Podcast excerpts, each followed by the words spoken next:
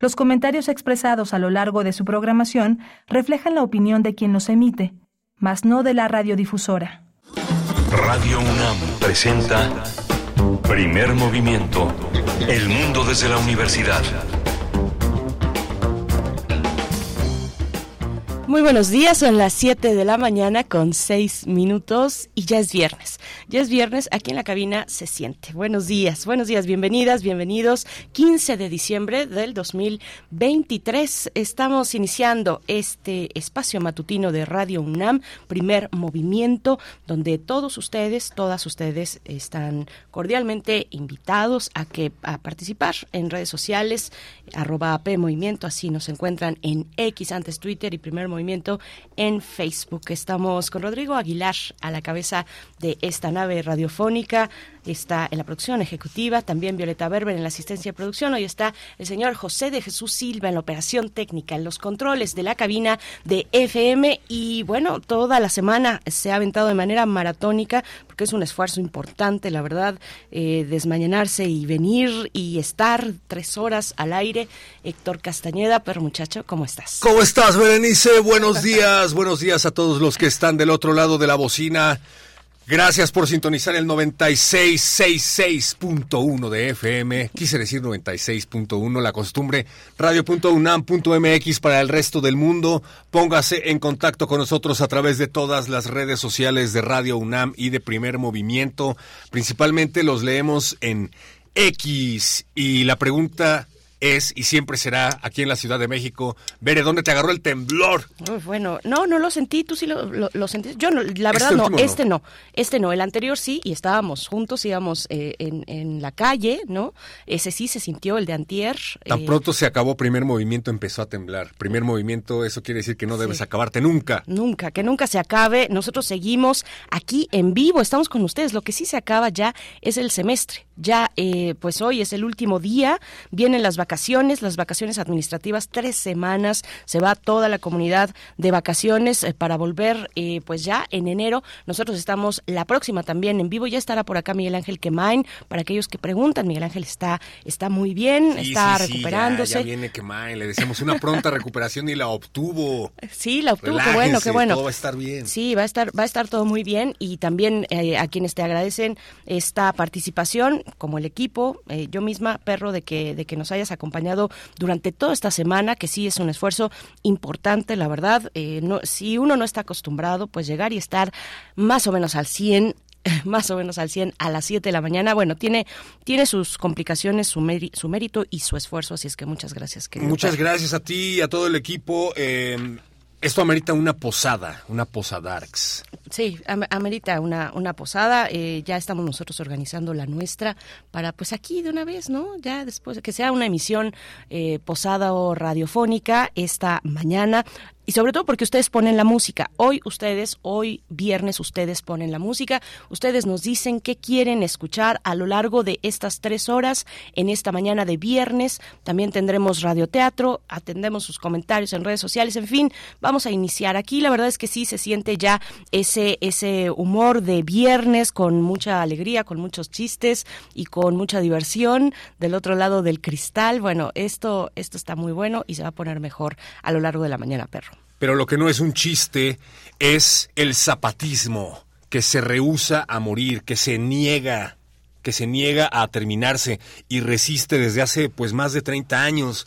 Por eso vamos a hablar, Berenice, de recomendaciones culturales a 30 años del EZLN, Memoria y Dignidad, con Cristian Calónico, que es director de Procine, egresado del Centro Universitario de Estudios Cinematográficos, y con Rebeca Monroy, curadora de la exposición que lleva este nombre, a 30 años del EZLN, Memoria y Dignidad. No se pierdan esta exposición, en unos momentos más les vamos a dar más información. Sí, tendremos eh, todos los detalles. Ya está esa, ya, ya, ya tuvo lugar la inauguración eh, el pasado, esta semana, el 13 de diciembre, en las rejas de Chapultepec. Se trata de 70 imágenes de 15 fotógrafos y fotógrafas que retratan la lucha de 30 años del EZLN. Ustedes saben que el EZLN está cumpliendo, está en un aniversario importante, 40 años de su fundación, 30 años de levantamiento el primero de enero del 94, es decir, el próximo año 2024, el primero de enero, bueno, estaremos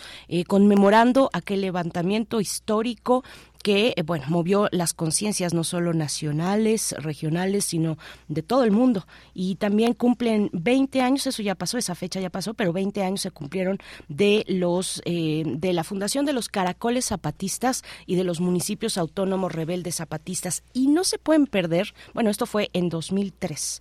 En 2003 ya cumplieron 20 años los caracoles, esta manera de acercarse, eh, bueno, esta manera pedagógica también, pedagógica y colectiva de, entender la realidad desde los caracoles y no se pueden perder, eh, por cierto, la el número más reciente de la revista de la universidad. Traigo aquí un ejemplar, querido, querido Héctor. Me gustan los colores. Sí, blanco, eh, eh, negro y rojo. Ten, te lo paso por acá. Muchas gracias. Es el nuevo número de la revista de la universidad. Es el número vigente para diciembre y para enero. Lo pueden encontrar en el sitio electrónico de la revista de la universidad. Ya saben, la revista de la universidad que tiene, que hace una revisión eh, muy interesante, muy cuidada también, es una edición siempre muy cuidada de primera, de primer nivel, con, eh, con gráficas, con, con, con material gráfico, digamos, desde dibujos, impresiones, y textos también que le acompañan, que, que igualmente son elaborados por eh, pues distintos perfiles de escritores, de escritoras, académicos, en fin, activistas. Es un ejemplar, es un número de aniversario precisamente. No se lo pierdan si lo pueden consultar de manera electrónica, pero sobre todo, si se pueden hacer de un ejemplar, que cuesta 50 pesos, si se pueden hacer de un ejemplar, son coleccionables. Eh, de verdad que eh, vale mucho la pena y este particularmente está muy interesante para iniciar el año así, que va a ser un, un, año que inicie con la conmemoración de los 30 años del levantamiento zapatista del 94. Así es. Oye, qué buena edición. Estas revistas de la universidad, como dice, son prácticamente un libro. No se pierdan esta edición. Em, esa me la voy a llevar yo, Berenice. lo siento mucho. Vamos a hablar de eso, pero también vamos a tener radioteatro. La reticencia de Lady Anne una adaptación que van a, escuchar aquí en las frecuencias de Radio UNAM, leída por Elena de Aro y dirigida por el maestro Eduardo Ruiz Sabiñón. Tendremos también en la nota del día, en la nota del día, una conversación con José Javier Villarreal. Eh, vamos a conversar con él sobre, bueno, él es, él es escritor, él es poeta, eh, él es eh, ensayista, traductor, traductor y bueno, estaremos conversando con él sobre la gestión cultural y la edición, la edición en Nuevo León es el tema que hemos de compartir con ustedes. José Javier Villarreal es secretario de producción editorial de la Facultad de Filosofía y Letras de la Universidad Autónoma de Nuevo León. Va a estar con nosotros. Y ya estamos a punto de otro sismo, el sismo electoral. Ay, pero qué terrible alegoría, pero sí es cierto. Eh, y por eso vamos a platicar acerca de los equipos de campaña, tanto de Claudia Sheinbaum y de Xochitl Galvez. Ellas han presentado ambos equipos de, eh, sendos equipos de campaña, ambos muy controversiales de una forma y de otra. Para ello vamos a platicar con Edgar Ortiz Arellano él es profesor del posgrado de la Facultad de Contaduría y Administración, académico del CESNAV y socio presidente de Bismarck, una consultoría. Bien, vamos a tener esa, esa participación y después viene la poesía necesaria.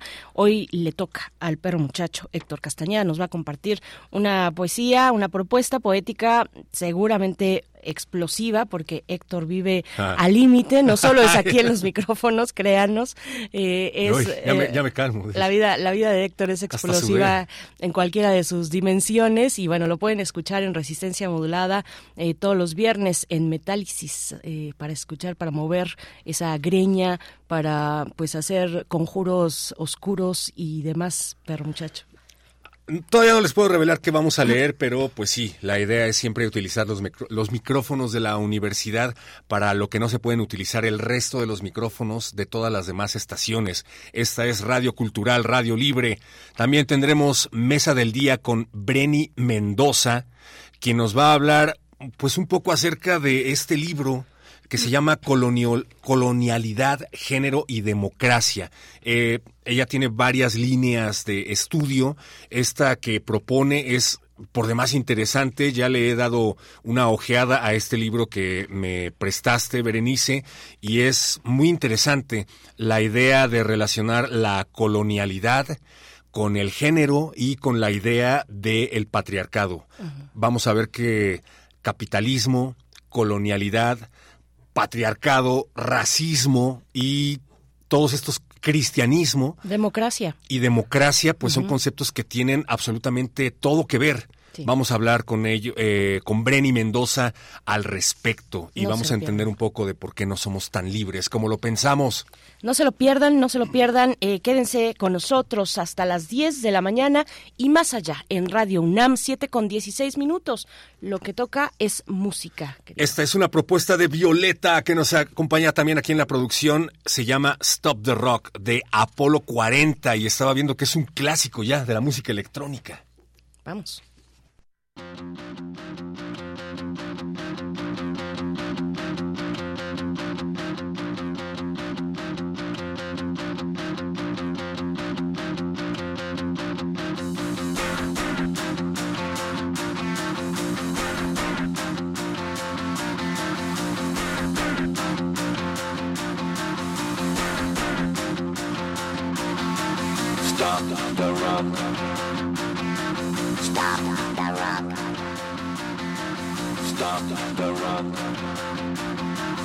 Stop the rock, can't stop the rock, you can't stop the rock.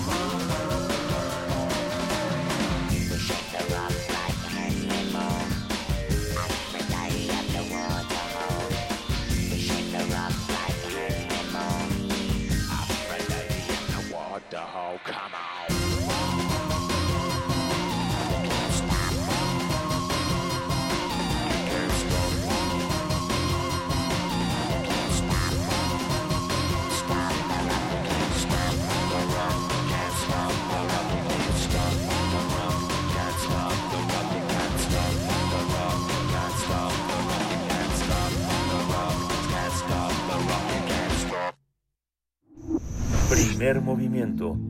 Hacemos comunidad con tus postales sonoras. Envíalas a primermovimientounam.gmail.com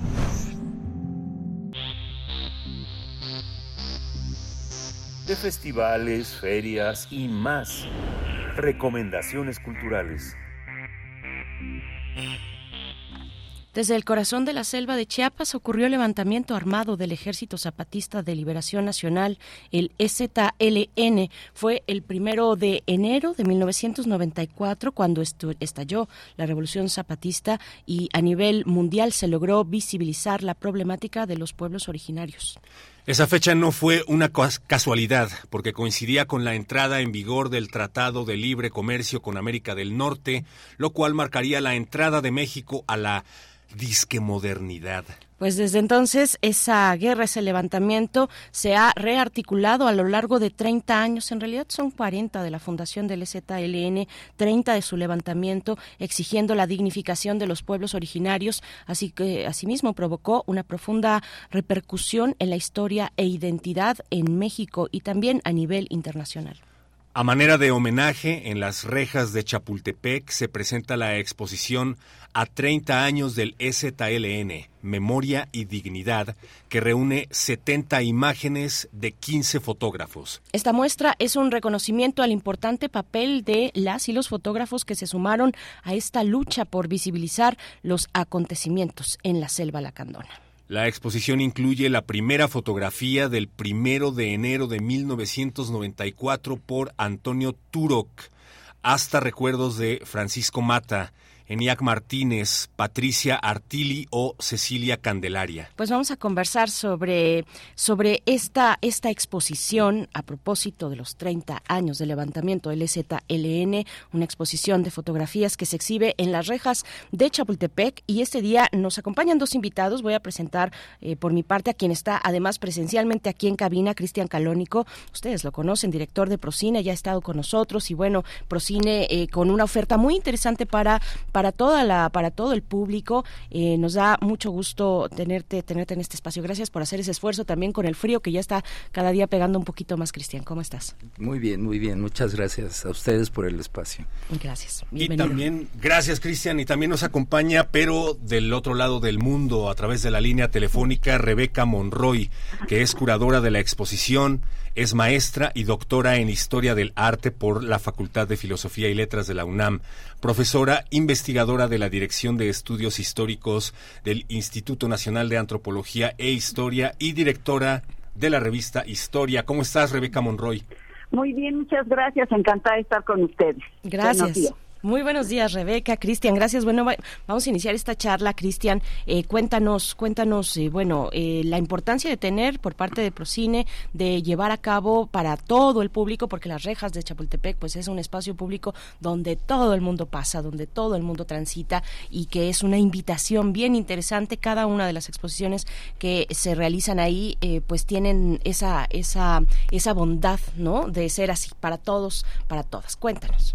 Mira, este, esta idea surgió pues desde hace un año prácticamente, a principios de, este año surgió, en donde pues, no podíamos dejar pasar eh, que pasara desapercibido los 30 años del levantamiento y como bien dices 40 de la fundación que acaba de ser hace un mes aproximadamente el 40 aniversario de la fundación del ZLN y entonces ahí empezamos a, a generar una serie de ideas de qué haríamos en este en este levantamiento. Entonces me acerqué a Memórica, porque es parte del, del proyecto también, la Oficina de la Memoria Histórica del Archivo General de la Nación.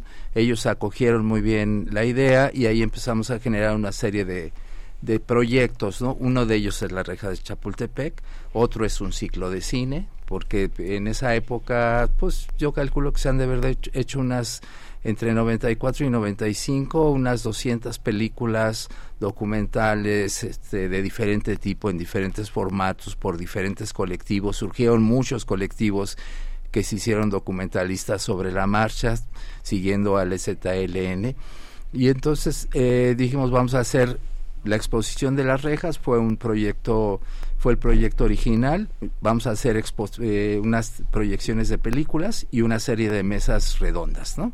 De discusión sobre, sobre pues, lo que ha sucedido en estos 30 años, lo que sucede ahora y cuál es el futuro del ZLN, ¿no? Que yo espero que tenga mucho futuro. Y adicionalmente planeamos hacer un una que yo le llamo intervención urbana, pero en realidad es como un museo urbano, ¿no? Queremos intervenir con fotomurales 15 edificios del centro histórico, ¿no? Que irían desde el José Martí, el Museo de la Ciudad de México, el Estanquillo, el Archivo Histórico de la Ciudad, el Museo Archivo de la Fotografía, el edificio de la Autoridad del Centro Histórico. En fin, son 15 edificios y queremos plantearlo como un museo porque queremos hacer una ruta, ¿no? Y hacer un mapa y que la gente así como dice, voy al Munar, pues diga, voy a ver el Museo Zapatista y entonces encuentra una serie de imágenes donde habrá unos imágenes en gran formato, depende del edificio, habrá unas muy grandes, unos fotomurales muy grandes y habrá otros más pequeños, pero en todos estos edificios queremos plantearlo como un museo que tenga una ruta, que tenga fichas técnicas, que tenga todo lo que tiene un museo, pero que sea como un recorrido que calculamos llevaría dos horas en, en el centro de la Ciudad de México.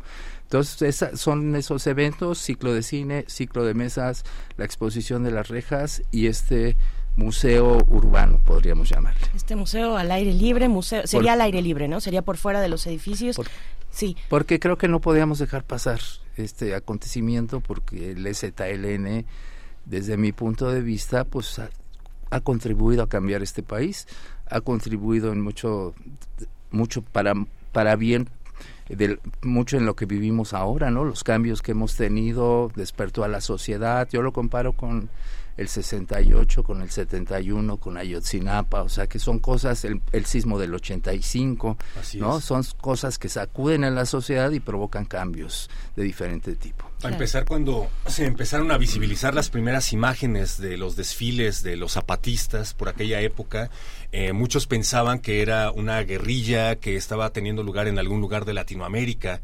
Eh, no, era México. Y hablando de estas visibilizaciones, eh, a ver qué nos dice también Rebeca Monroy, que es curadora de la exposición, que está del otro lado de la línea y que, pues sí, yo también concuerdo con que se ha visibilizado no nada más la lucha indígena, sino la situación que los llevó a esta lucha. Para empezar, muchas de estas fotografías eh, ocurren no nada más cuando se levanta, sino que después aparecen varias fotos en donde se ve que los indígenas caminan como por antonomasia por debajo de la banqueta, porque es que hay lugares, incluso en Chiapas, en donde no se les dejaba caminar sobre la banqueta.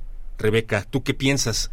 Hola, buenos días. Mira, Buen yo día. considero que sí, visibilizarlo es muy importante y la participación de los 14 fotógrafos que tenemos en las rejas de Chapultepec es sustancial porque da cuenta justamente este levantamiento, sí por la humillación que vivían, sí por el despojo de las tierras, y eso es justamente como dice Cristian Calónico, pues nos hizo tomar conciencia de qué estaba pasando en la entraña de la tierra, qué estaba pasando en el sureste mexicano. Y creo que visibilizarlos, curiosamente aparecen con el rostro cubierto y es en el momento en que podemos verlos, ¿no? Entonces, claro que el rostro cubierto era una protección para ellos, pero el ver estas imágenes y darnos cuenta de cómo estaban actuando, de cómo estaban eh, formados, de cómo se, se, ejercían para los ejercicios este, militares, etcétera, etcétera, nos da cuenta de una organización muy importante que les permitió salir al mundo y dar a conocer su movimiento. Y de allí que fuera un movimiento telúrico de conciencias. Y me parece que la presencia de Antonio Turoc, Francisco Mata, Inés Martínez, Cecilia Candelaria, Omar Meneses, Patricia Aritis, Francisco Mata, Marco Antonio Cruz, Ángeles Torrejón, Raúl Ortega, que sigue viviendo en Chiapas, por ejemplo, Luis Jorge Gallegos, Víctor Mendiola, Elsa Medina, Pedro Valtierra e Isabel Sanginés, nos dan un panorama desde el día uno que fue la toma de Antonio Turoc frente a frente con este miliciano del EZLN que traía un rifle y él su cámara y justo se encontraron y Antonio disparó su cámara, por suerte el otro, ¿no?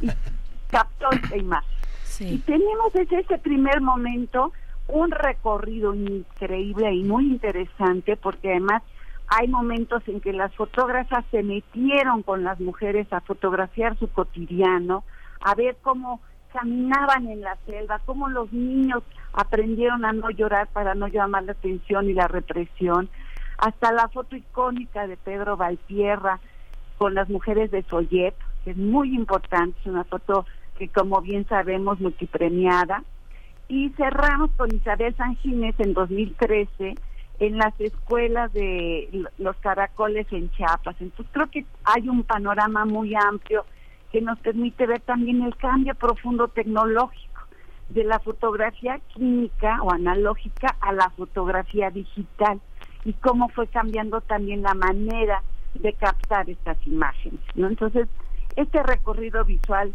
no tiene pierde, las imágenes son maravillosas porque nos habla justamente de esas necesidades que tenían estos indígenas y que todavía muchos tienen y la necesidad de la memoria y dignidad de estos grupos indígenas somos nosotros también. Claro. Claro, claro, Rebeca, muchas gracias. Bueno, hablamos de, eh, de maestros y maestras del fotoperiodismo, de la, de la imagen, eh, de la imagen con contenido, con contenido social que, que, fueron retratando a México, pues durante muchas décadas, eh, muchos de ellos todavía activos. hemos platicado con algunos de ellos aquí en estos mismos micrófonos. Cuéntanos, Cristian, ¿qué, cómo, cómo, ¿qué nos puedes comentar tú de esta selección de, de fotógrafos?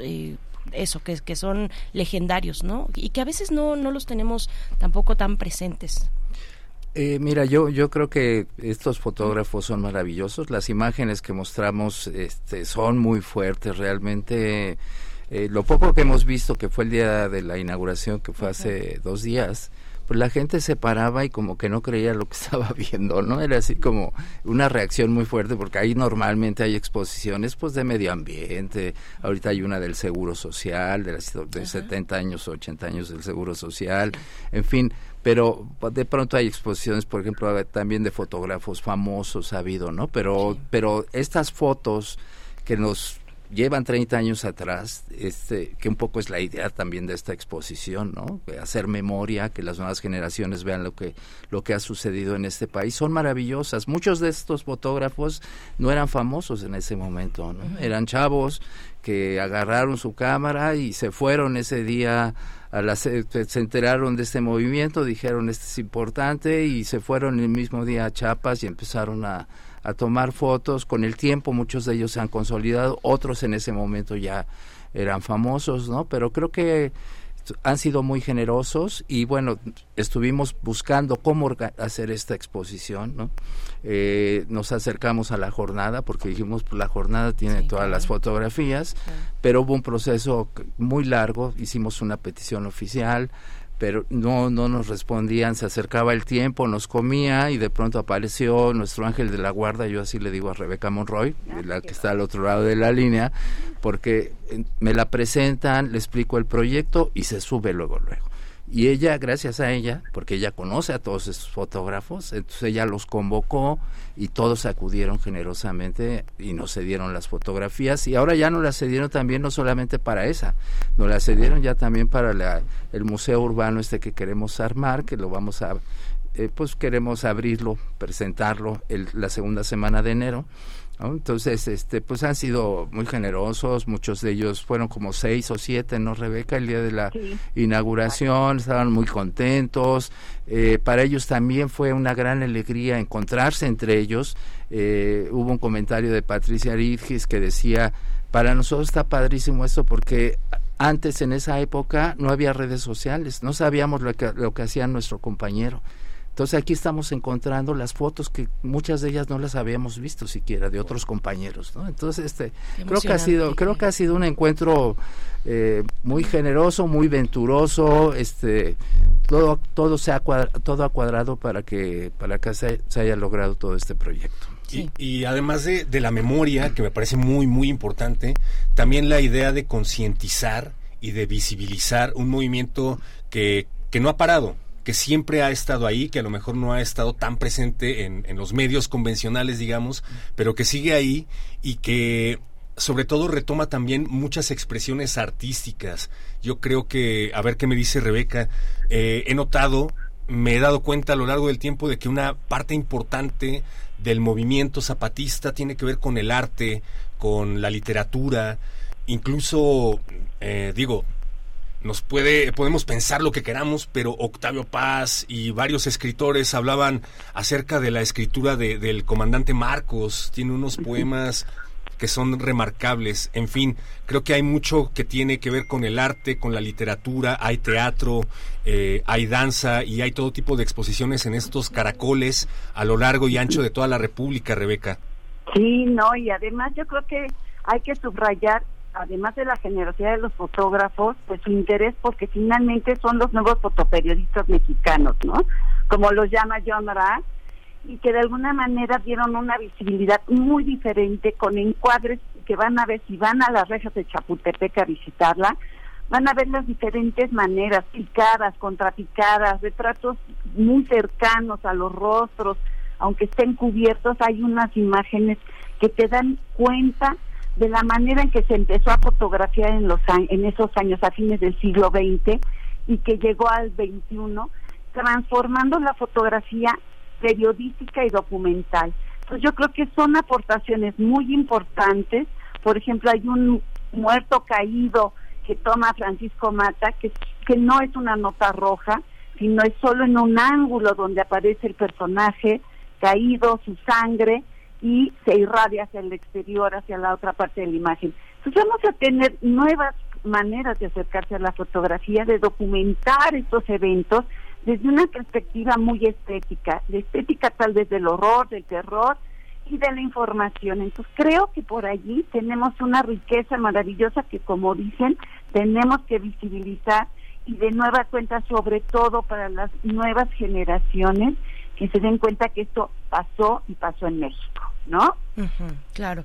Y me llama mucho la atención. Eh, y qué bueno, qué bueno que, que, que, así vaya resultando, vayan resultando estos proyectos, porque son colaborativos, Cristian. Eh, por supuesto, está Memórica. Nosotros estuvimos aquí platicando sobre esta exposición de los 80 años del, del IMSS, del Instituto Mexicano del Seguro Social. Eh, bueno, ahí con otra institución, Memórica participando con el IMSS, ¿no? En, este caso, Procine participando con Memórica, pero también la inauguración eh, fue en, en, un lugar especial, digamos, simbólico también, eh, por distintas razones y cómo se van se van tejiendo redes, se van haciendo alianzas en estos procesos. Yo creo que hace poco también, otro, otro ejemplo, hace poquito nos encontramos, eh, Cristian, en un evento en la UNAM, en el Centro Cultural Universitario, eh, donde se presentó en una alfombra roja muy bonita y demás, una miniserie en la que participó Procine y el, la, la coordinación de, de, igualdad de la UNAM, eh, una, una miniserie muy padre que ya hablaremos el próximo año de ella, pero bueno, me refiero a estas colaboraciones, estos lazos. Cuéntenos un poco de esto, de la necesidad de, bueno, ahora que vamos cerrando el año, de eh, generar estas alianzas para seguir avanzando, proponiendo a la gente y bueno, seguir, seguir este, haciendo cosas interesantes como estos proyectos, ¿no? Mira, yo creo que yo nunca había sido funcionario, ahora que es la primera vez que soy funcionario público, eh, y yo creo que, que, la función pública y todas las políticas públicas se deben hacer en alianzas, ¿no? Creo que, que hay que terminar con eso de que cada quien tiene su pequeño reino y cada quien hace sus proyectos y a mí no me vean y no me toquen, sino ustedes hagan los suyos. Creo que no, creo que la forma de potenciar y que realmente las políticas públicas funcionen de mejor manera es haciendo alianzas. ¿Por qué? Porque potencias todo, ¿no? Potencias los recursos, potencias los recursos financieros, los recursos económicos, la proyección de los de los eventos, ¿no? De las de las cosas que hagas y desde Procine tenemos esa filosofía desde que llegamos y todo prácticamente todo lo hacemos eh, con alianzas de diferente tipo y con diferentes instancias, ¿no? Gobierno federal, gobierno de la ciudad, eh, con tenemos eh, alianzas con todo mundo, ¿no? Hasta con el Poder Judicial, por decirte algo, ¿no? Sí. También participamos en un concurso que ellos hacen cada año, convocando a jóvenes. Entonces, bueno... Eh, que además el cine está en todos lados. Además el cine está en todos lados, pero creo que es la forma en que las políticas públicas deben funcionar, ¿no? Creo que no, no, no se trata de decir yo hago mis proyectos, yo sobresalgo, bueno, y en este caso es una alianza también con, con la academia, ¿no? De, en este proyecto de, de, de Chapultepec o del ZLN es con la academia, porque si si la doctora Monroy no hubiera aparecido, este, hubiera sido otra cosa, se nos hubiera dificultado, eh, por decirte algo, el INI, el, eh, nos fuimos a visitar varios archivos, ¿no? De, de, de fotografías del ZLN, pero bueno, alguno de ellos, el del INI, sol, a, acaban de enviarnos los los negativos, ¿no? Apenas, ¿no? Entonces no hubiéramos llegado. Entonces hubiera sido muy dificultoso de otra manera. Entonces, bueno, yo sí le quiero agradecer aquí públicamente a la doctora Rebeca Monroy eh, pues su colaboración. ¿no? Claro, eh, doctora, muchas gracias. y por supuesto, un reconocimiento importante. Es un pasaje de nuestra historia, de nuestra historia reciente y de nuestro presente también. Ahora el STLN ha eh, comunicado, ha, ha, lanzado unas semanas atrás una serie de comunicados diciendo que se repliegan por, lamentablemente, por, por, por, el, por la, las condiciones de inseguridad eh, muy dura, muy compleja que atraviesa el, atraviesa el estado de Chiapas y que ha tocado las puertas de los eh, municipios autónomos rebeldes. Eh, doctora Rebeca Monroy, em, a mí me gustaría, bueno, ya estamos llegando un poquito al cierre, eh, pero sí me gustaría que nos comentaras, doctora, a ver, ahora que estamos también hablando de cosas de género, que estamos viviendo pues en este momento donde los feminismos han levantado la voz eh, y no solo la voz, ¿qué, qué decir, qué decir de eh, pues de esto, de la visión de eh, en, en, la lente de las fotoreporteras, de las fotoperiodistas, de las artistas gráficas también, porque aquí hay un poco de todo, ¿no? En esta selección. Así es, no, yo creo que es muy importante, sobre todo la visión de mujeres como Ángeles Torrejón, que dejó a su hijo bebé y se fue a la selva chiapaneca por varios meses a tomar las imágenes de las mujeres del del sub de de los de la comandancia etcétera etcétera se imbrincó con ellas de tal manera que hay imágenes en donde las mujeres con su rebozo se tapan para parecer la textura de los grandes árboles y que los helicópteros no las vieran de los niños que aprendieron a no llorar para no ser detectados. Y también, bueno, Cecilia Candelaria hizo también su labor, Patricia Vicky, que llegó con Susana Rodríguez y tuvieron que pasar una serie de filtros para ver si eran aceptados. O sea, no era ninguna eh, cuestión fácil ser mujer y meterse en ese ámbito. Ya ser mujer y fotoreportera y documentalista era bastante difícil en esos años y creo que hicieron una labor muy importante al poder penetrar en estas eh, en esta sociedad y en este mundo tan subterráneo. Y de alguna manera muchas de sus fotos se publicaron, otras quedaron pendientes y hemos visto, por ejemplo, con Elsa Medina cuando acudió a una eh, conferencia de mujeres en donde había votaciones, en donde la petición es que en ese momento no sacara los rostros sin sin, sin ser cubiertos. Entonces hicieron una labor muy importante porque no era nada fácil, aún es bastante difícil el oficio del fotoperiodismo para las mujeres, pero lo hicieron de una manera muy inteligente y muy cabal. Y lo que queda pendiente nada más es no olvidar, recordar, tener memoria para poder otorgarles dignidad y seguridad a estos pueblos, como tú bien dices, están en un momento muy difícil, muy constreñido y hay que tener conciencia de esto. Muchas gracias a Rebeca Monroy, curadora de esta exposición, maestra y doctora en Historia del Arte por la Facultad de Filosofía y Letras. También a Cristian Calónico, que es director de Procine, por haber estado aquí. Y invítenos una vez más dónde, cuándo y cómo tenemos que ir a ver esta exposición, que, que no es nada más una exposición, eh, son varios eventos. Ok, este, nada más quisiera hacer un último comentario. Sí. Creo que sí es importante, y más por lo que comentaste de, de este repliegue que han tenido.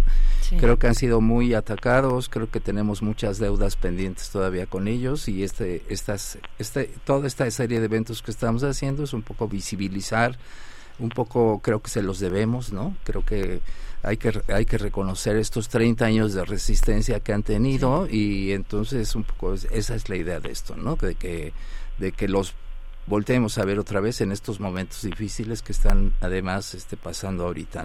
Bueno, la, la, invitación es a las rejas de Chapultepec, se abrió el 13 de diciembre, va a estar hasta el 28 de enero, ahí ese día se va a levantar y, y el mes que entra tendremos esta otra serie de mesas, películas, y este museo urbano que inauguraremos en la segunda semana de enero y a partir de ahí cada sábado, creo que es sábado 13, sábado 20, sábado 27 y sábado 10 de febrero estaremos con mesas los sábados en la Casa del Lago y películas. En estas mesas van a pasar los fotoreporteros, van a estar presentes, habrá historiadores especialistas y habrá algunos personajes que en ese momento jugaron un papel muy importante, como Gonzalo Ituarte, como Blanche Petrick, como Carlos Facio, creo que gente que en ese momento dio mucha voz a los zapatistas.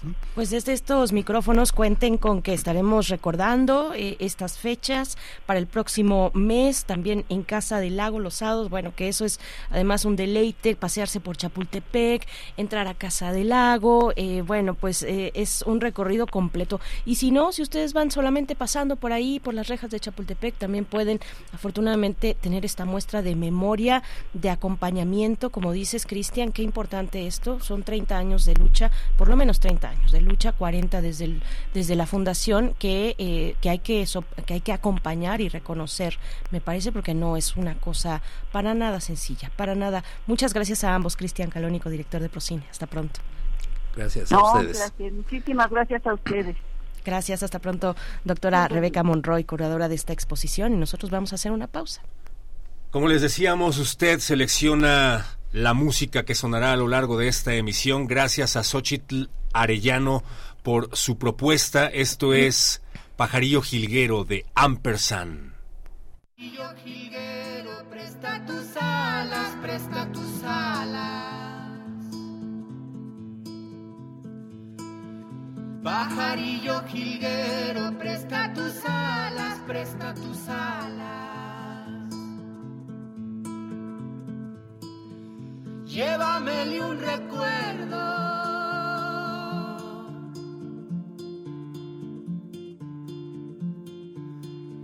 Llévamele un recuerdo a mi adorada y a mi adorada. Padres que tienen hijas y las maltratan y las maltratan. Padres que tienen hijas y las maltratan y las maltratan. Yo que las quiero mucho.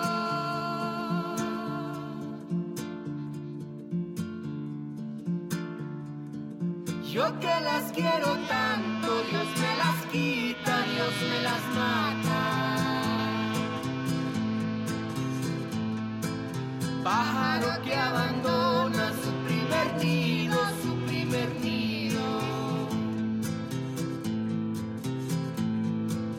Pájaro que abandona su primer nido,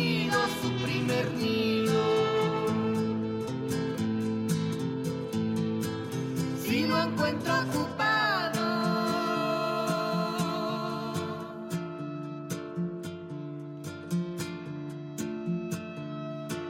Si lo encuentro ocupado, su merecido, su merecido.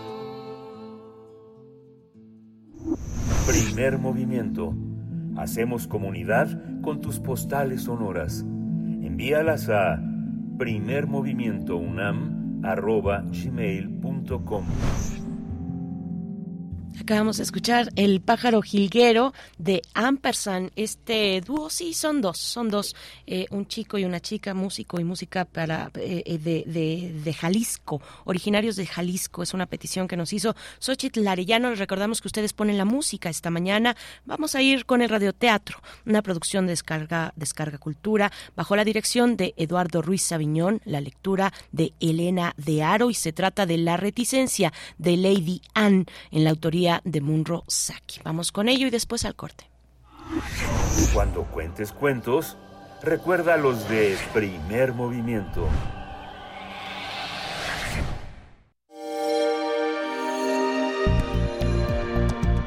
Descarga Cultura. Punto UNAM.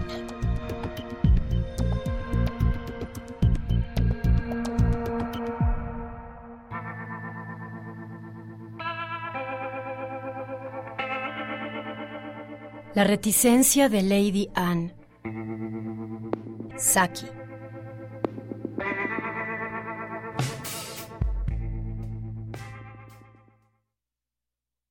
Egbert entró en el salón, espacioso y discretamente iluminado, con el aire de un hombre que no está seguro de si atraviesa un palomar o una fábrica de armamento, y se haya preparado para ambas cosas. La insulsa discusión casera ante la mesa de la comida se había disputado sin llegar a término definitivo. Y ahora había que averiguar hasta qué punto Lady Anne estaba en disposición de reanudar o cesar las hostilidades. Su actitud en el sillón junto a la mesa con el servicio del té resultaba de tan rígida, un tanto artificiosa. En aquella penumbra de un atardecer decembrino apenas se podía distinguir la expresión de su rostro en un intento por romper cualquier traza de hielo que flotase en la superficie. Egbert comenzó haciendo una observación acerca de la tenue luz litúrgica. Tanto él como Lady Anne solían hacerla entre las 4.30 y las 6, en las tardes de fines de otoño o en el invierno. Formaba parte de su vida en pareja. Sin embargo, no existía una réplica establecida y Lady Anne continuó en silencio. Al calor de la chimenea y con una soberbia indiferencia frente al posible mal humor de su dueña, don Tarquinio reposaba sobre una alfombra tan intachablemente persa como su pedigrí. El joven criado afecto a las tendencias renacentistas le había bautizado así. Egbert y Lady Anne, abandonados a sí mismos, le habrían llamado sin reparos Fluff, pero no eran obstinados. Ante aquel silencio que no parecía querer romper la iniciativa de Lady Anne, Egbert se sirvió un poco de té y armándose de valor, hizo otro gran esfuerzo para decir, el comentario que hice durante la comida solo tenía una intención académica. Pareces atribuirle un significado absurdamente personal. Lady Anne se mantuvo en silencio. Displicentemente, el pinzón real intervino con un aire de Ifigenia en Tauride. Era el único aire que silbaba, y con esta reputación había llegado a las manos de Egbert. Tanto él como Lady Anne hubieran preferido una opereta sentimental, que era su género favorito. En materia de arte tenían un gusto similar. Ambos se inclinaban por lo sincero y explícito un cuadro que lo dijera todo por sí mismo, con la generosa ayuda de su título, por ejemplo. Un caballo de guerra irrumpiendo con el arnés desgarrado y sin jinete en un patio lleno de pálidas y desfallecientes mujeres, con la anotación al margen de malas noticias, sugería una interpretación de catástrofe bélica. Les permitía apreciar lo que se trataba de transmitir y así explicarlo a sus amigos de mentes más obtusas. El silencio continuaba. En general, los disgustos de Lady Anne se tornaban articulados después de cuatro minutos. Egbert tomó la jarra de leche y vertió suficiente cantidad en el plato de don Tarquinio, provocando un patético rebosamiento. En un principio, el gato le miró con un sorprendido interés que se desvaneció cuando fue requerido por Egbert para acercarse a lamer la leche derramada. Don Tarquinio sabía que podía desempeñar muchos papeles en su vida, pero el de aspiradora de alfombras no era uno de ellos. Entonces Egbert, en tono jovial, dijo ¿No crees que nos estamos portando como unos tontos? De haberlo creído así, Lady Anne igualmente continuó en silencio. El tono jovial de Egbert parecía evaporarse cuando insistía. Me atrevo a decir que en parte la culpa ha sido mía. Después de todo, tan solo soy humano. Tú sabes eso. Pareces olvidarlo. Insistía sobre este punto como si hubieran existido insinuaciones infundadas, desde luego, de tener rasgos satíricos, con apéndices caprinos allí donde terminaba lo humano. El pinzón real prorrumpió otra vez con su aire de Ifigenia en Tauride. Egbert empezaba a estar deprimido. Lady Anne no había hecho caso a su té. Tal vez estaba indispuesta. Sin embargo, cuando Lady Anne sufría algún malestar, no solía ser reticente al respecto. Por el contrario, repetía una de sus aseveraciones favoritas. Nadie sabe lo que sufro a causa de la indigestión. Parecía evidente que Lady Anne no se sentía indispuesta. Egbert comenzó a pensar que estaba siendo tratado de un modo poco razonable. De cualquier forma, fue consecuente. Y tomando una posición sobre la alfombra tan centrada como le permitió el reposo de don Tarquinio, observó.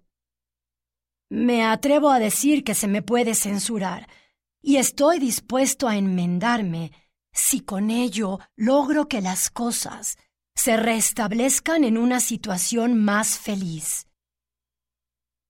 Al tiempo, se preguntaba cómo sería posible tal cosa. En su madurez, las tentaciones se le presentaban de manera esporádica, como al madrugador aprendiz que pide en febrero un regalo de Navidad sin más razón que el no haberlo recibido en diciembre. No tenía mayor intención de sucumbir. Sin embargo, algo de impresionante había en esta renuncia no solicitada a los posibles excesos latentes. Lady Anne no pareció impresionarse. Egbert, nervioso, la miró a través de sus lentes. No era una experiencia nueva llevar la peor parte en una discusión con ella. Llevarla en un monólogo era una novedad humillante. Iré a cambiarme para cenar, anunció con un cierto dejo de severidad en la puerta del salón. Un último acceso de debilidad le llevó a decir ¿No estaremos siendo muy tontos? Al cerrarse la puerta tras la retirada de Egbert, don Tarquinio lanzó al aire sus aterciopeladas garras delanteras y brincó ágilmente hasta una estantería justamente bajo la jaula del pinzón real. Parecía advertir por vez primera la existencia del ave, pero su plan de acción era preconcebido, preciso, maduro, deliberado. El pinzón real, que se imaginaba a sí mismo como algo parecido a un déspota, quedó súbitamente confinado a una tercera parte de su radio de acción normal, para luego sumirse en un desvalido aleteo y un piar estridente. Jaula aparte había costado veintisiete chelines. Lady Anne no intervino. Llevaba dos horas muerta.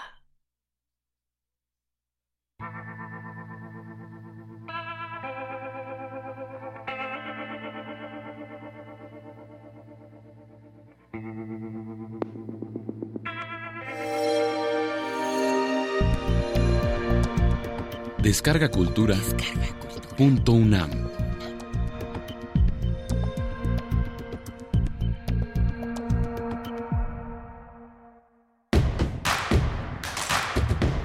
Síguenos en redes sociales. Encuéntranos en Facebook como Primer Movimiento y en Twitter como arroba PMovimiento. Hagamos comunidad.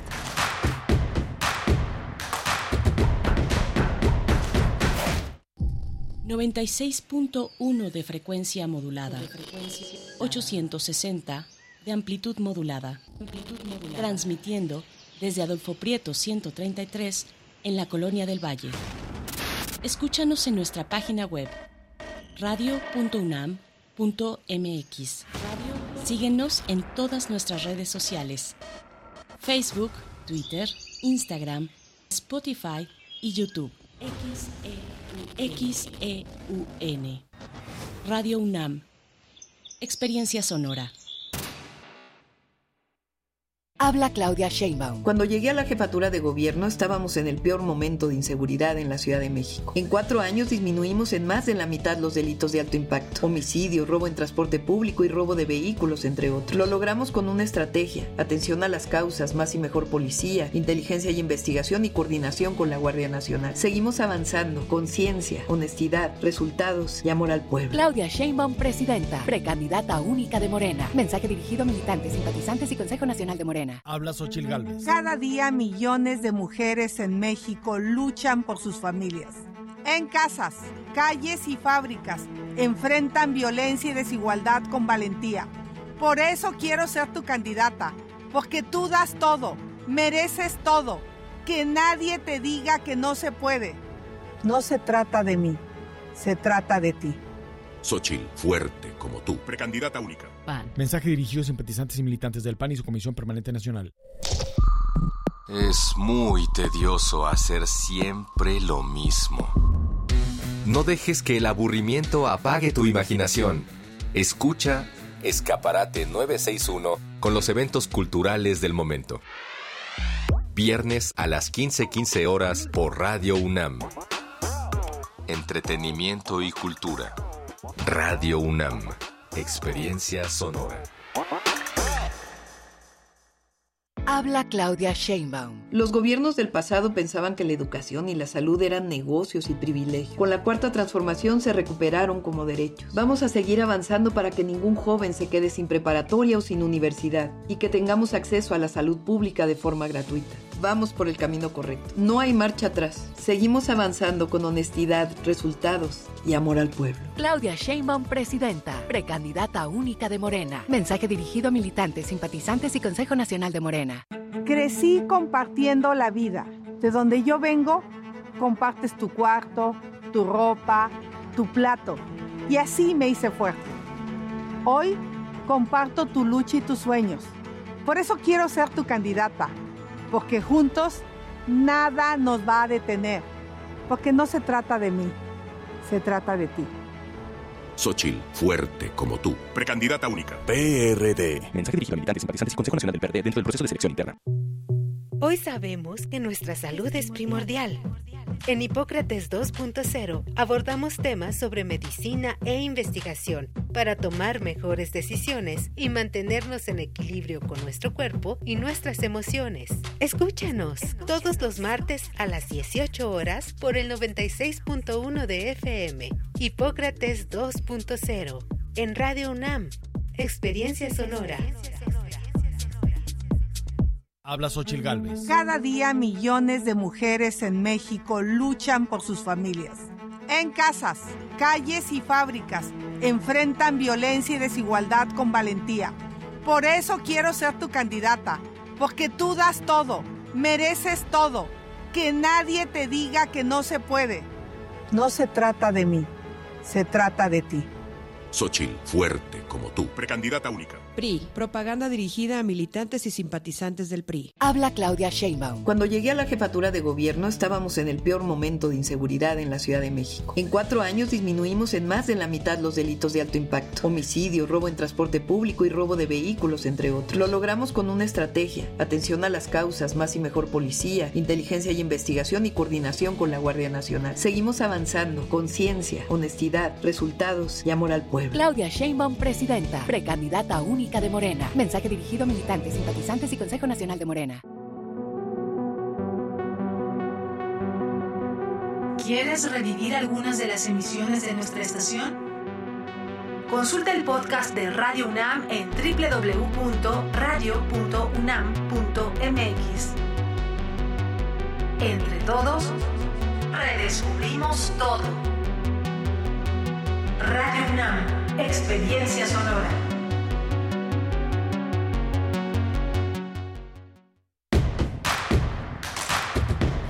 Encuentra la música de primer movimiento día a día en el Spotify de Radio UNAM y agréganos a tus favoritos.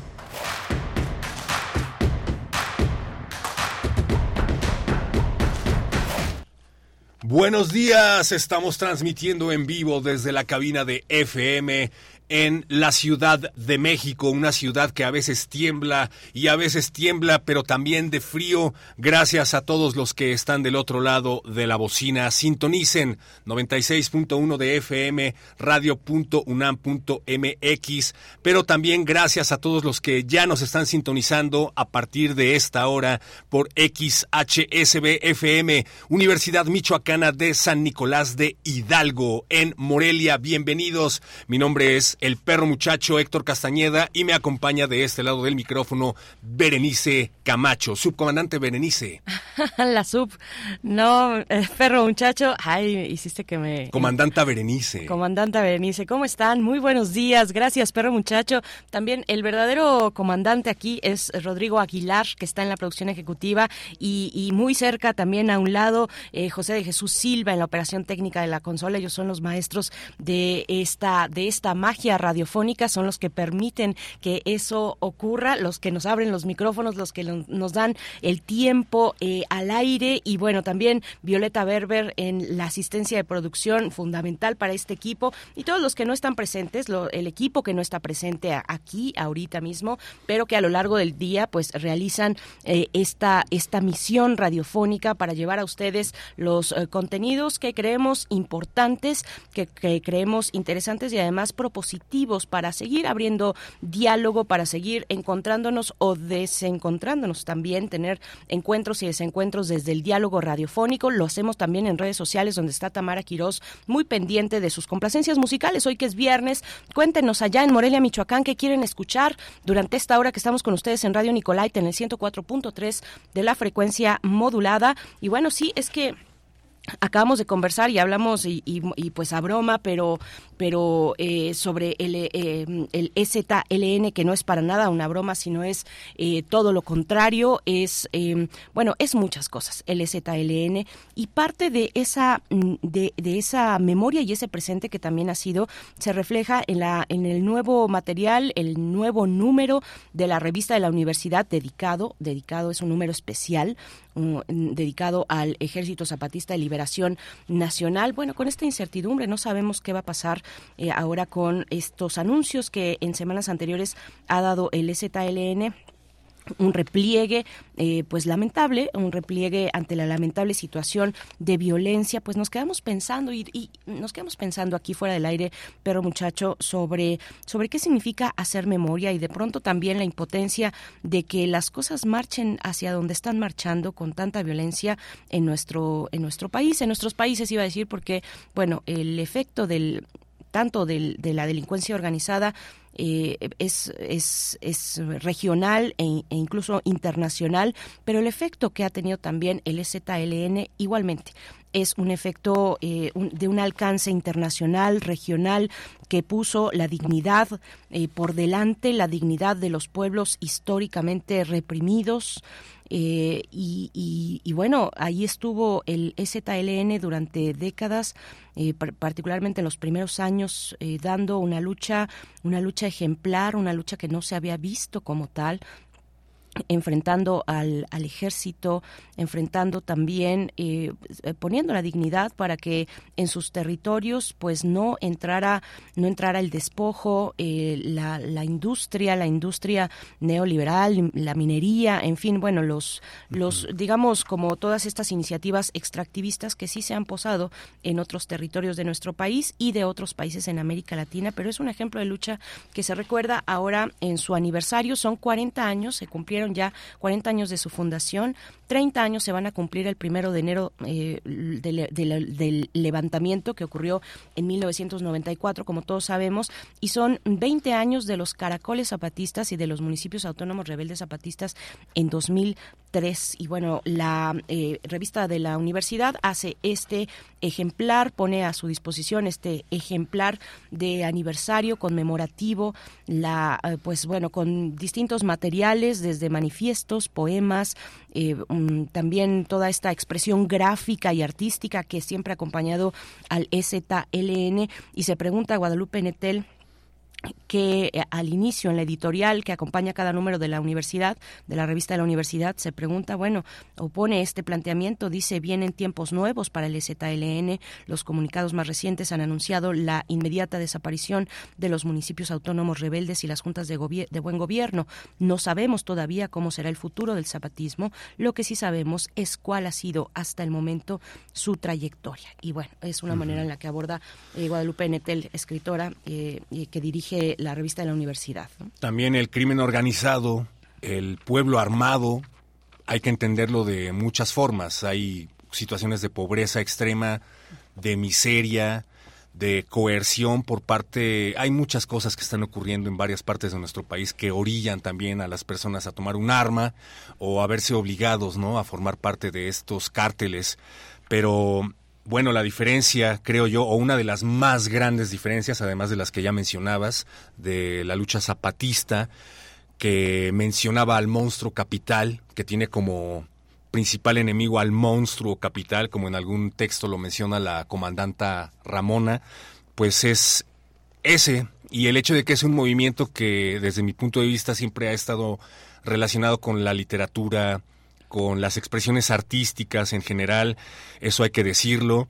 Y bueno, han sido varios escritores, varios artistas los que han quedado encantados con esa otra arma del ejército zapatista, en particular de Marcos, que es la pluma y me gustaba que él siempre se bajaba del protagonismo y decía, no, no, no, es que yo no soy el ejército, eh, yo no represento al ejército zapatista, simplemente soy vocero de un movimiento que más bien nos representa a todos.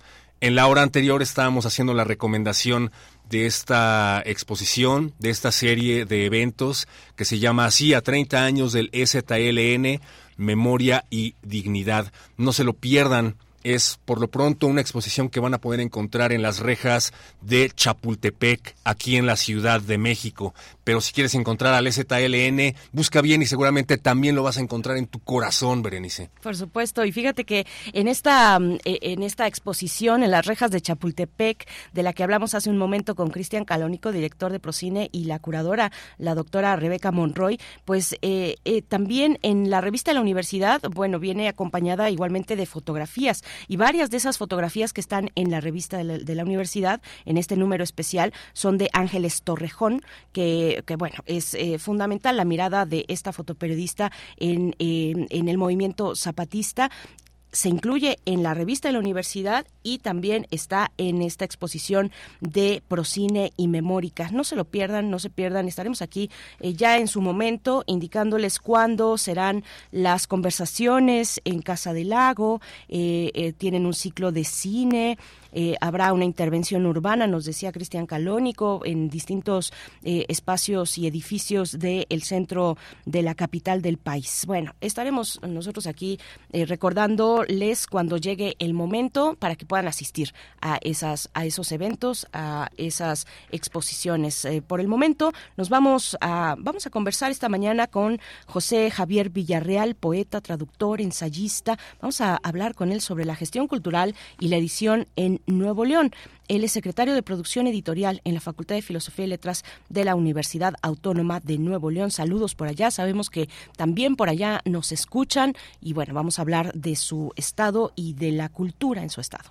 Tenemos además en la nota del día a los equipos de campaña de Claudia Sheinbaum y Xochitl Galvez, ambas candidatas a la presidencia de México y vamos a analizar tanto sus campañas como a sus equipos que son controversiales, cada uno a su modo, con Edgar Ortiz Arellano, profesor del posgrado de la Facultad de Contaduría y Administración, es académico del CESNAV y socio presidente de Bismarck Consultoría. Por supuesto, pues quédense con nosotros esta segunda hora que ya inició. Vamos ya con nuestra nota del día para hablar de la gestión cultural y la edición en Nuevo León. Primer movimiento. Hacemos comunidad con tus postales sonoras. Envíalas a primermovimientounam.gmail.com Nota del día. José Javier Villarreal, poeta, ensayista, traductor, nació en Baja California en 1959. Además, es doctor en Ciencias Sociales en el Colegio de Michoacán, de Michoacán y cofundador y codirector de la revista Hogaza, hoja de poesía.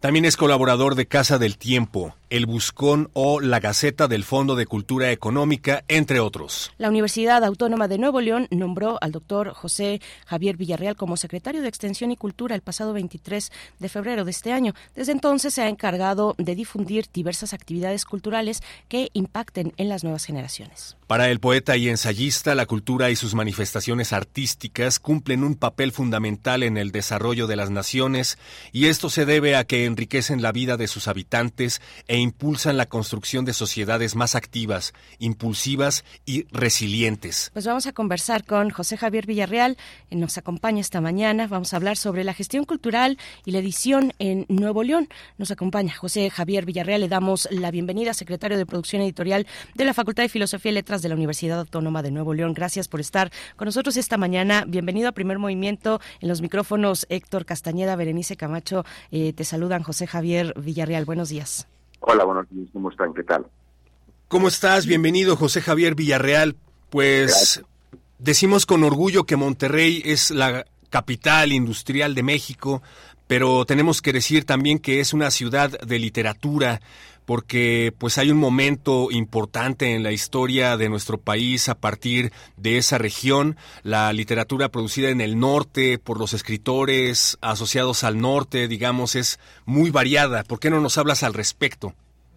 Pues sí, mira, es parte de una tradición que ha tenido momentos, digamos, este, más felices que otros, pero que finalmente sí ya es imparable, hay una producción, hay una nómina de autores, tanto en la narrativa, en el teatro, en la poesía, en el ensayo, en la traducción, que han ido despuntando y que se han ido incorporando a lo que podríamos llamar la literatura nacional con todo lo que tenga esto de, de complejo, pero es verdad.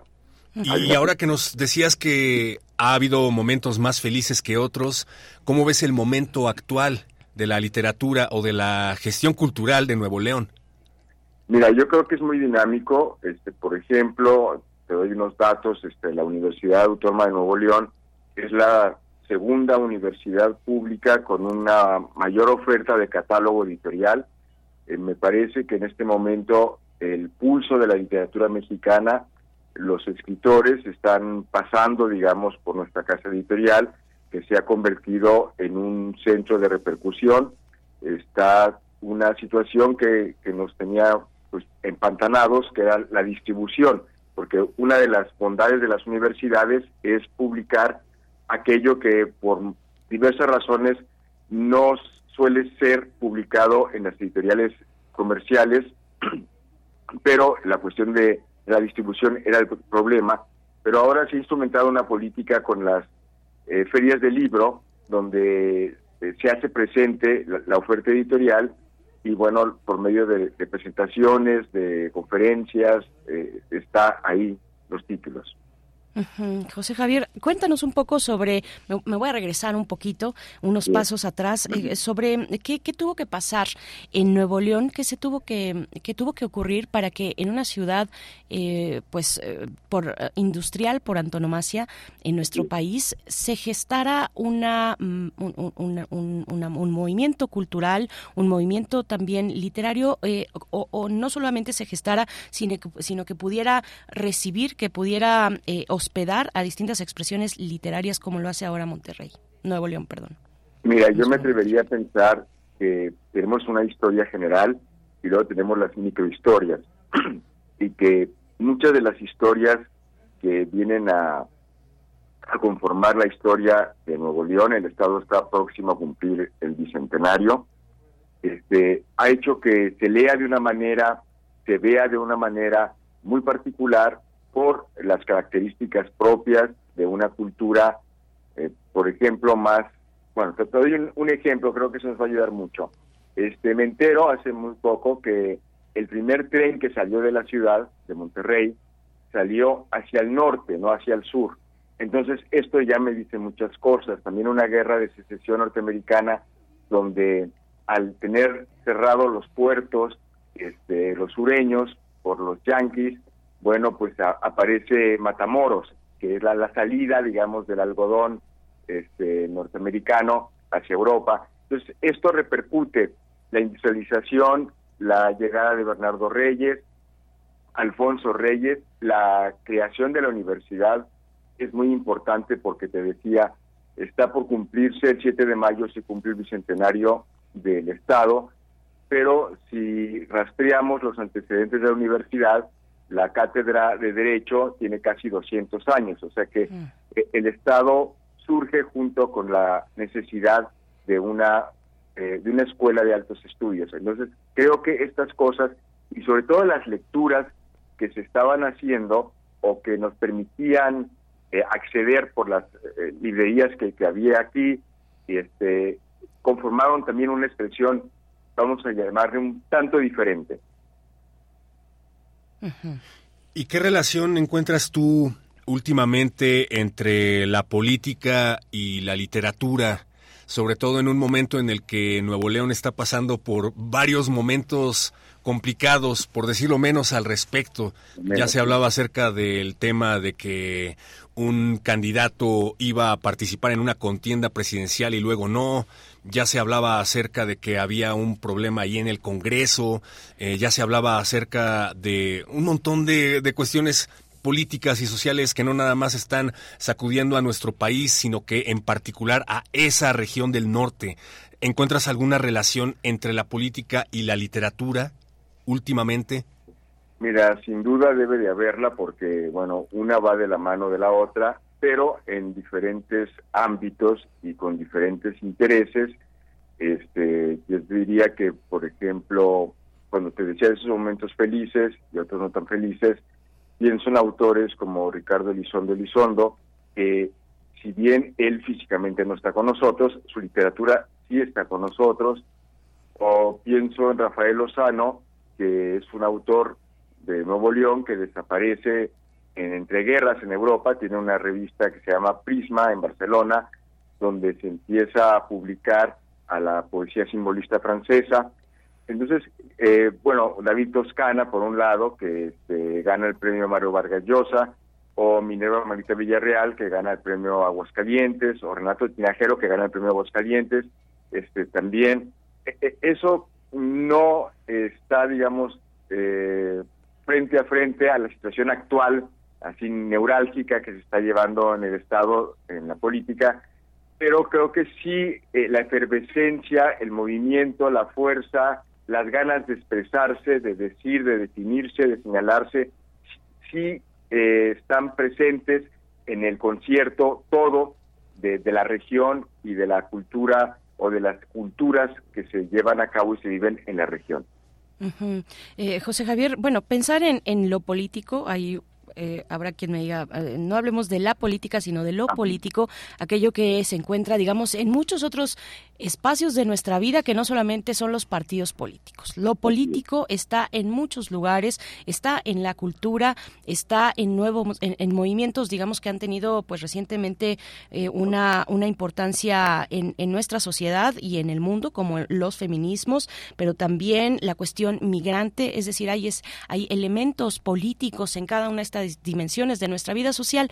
¿Cómo, cómo se, se va, eh, cuál es la, la inmersión o la incursión que ha tenido la literatura en el Estado que va retomando, si bien no directamente, si bien no es su objeto, digamos, eh, literario, pero sí, eh, pero sí de alguna manera, ¿no? Tal vez como a, manera de expresión de identidades diversas, en fin, ¿cómo ves eso plasmado, este universo que es amplio, plasmado en la literatura que se está gestando en el Estado? Y para ello tenemos que hablar de los nuevos y las nuevas escritoras, ¿no?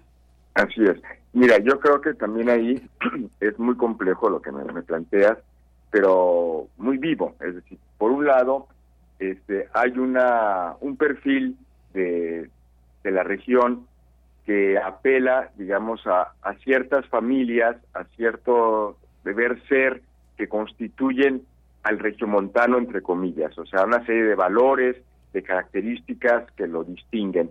Por el otro lado, enfrente, es tienen plena conciencia de que el Estado es un Estado de migrantes. Entonces, eso como que les dice eh, eh, esa, ese rostro único, sino que hay muchos rostros. Por ejemplo, actualmente en, en Monterrey es una de las ciudades del país donde más lenguas originarias se hablan.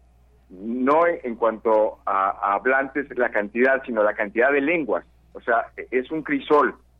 Por otro lado, la, las universidades pienso en mi universidad, en la Autónoma de Nuevo León, es un, un centro, un foco de, migración eh, educativa de gran parte del norte de México, este, que confluyen en la ciudad.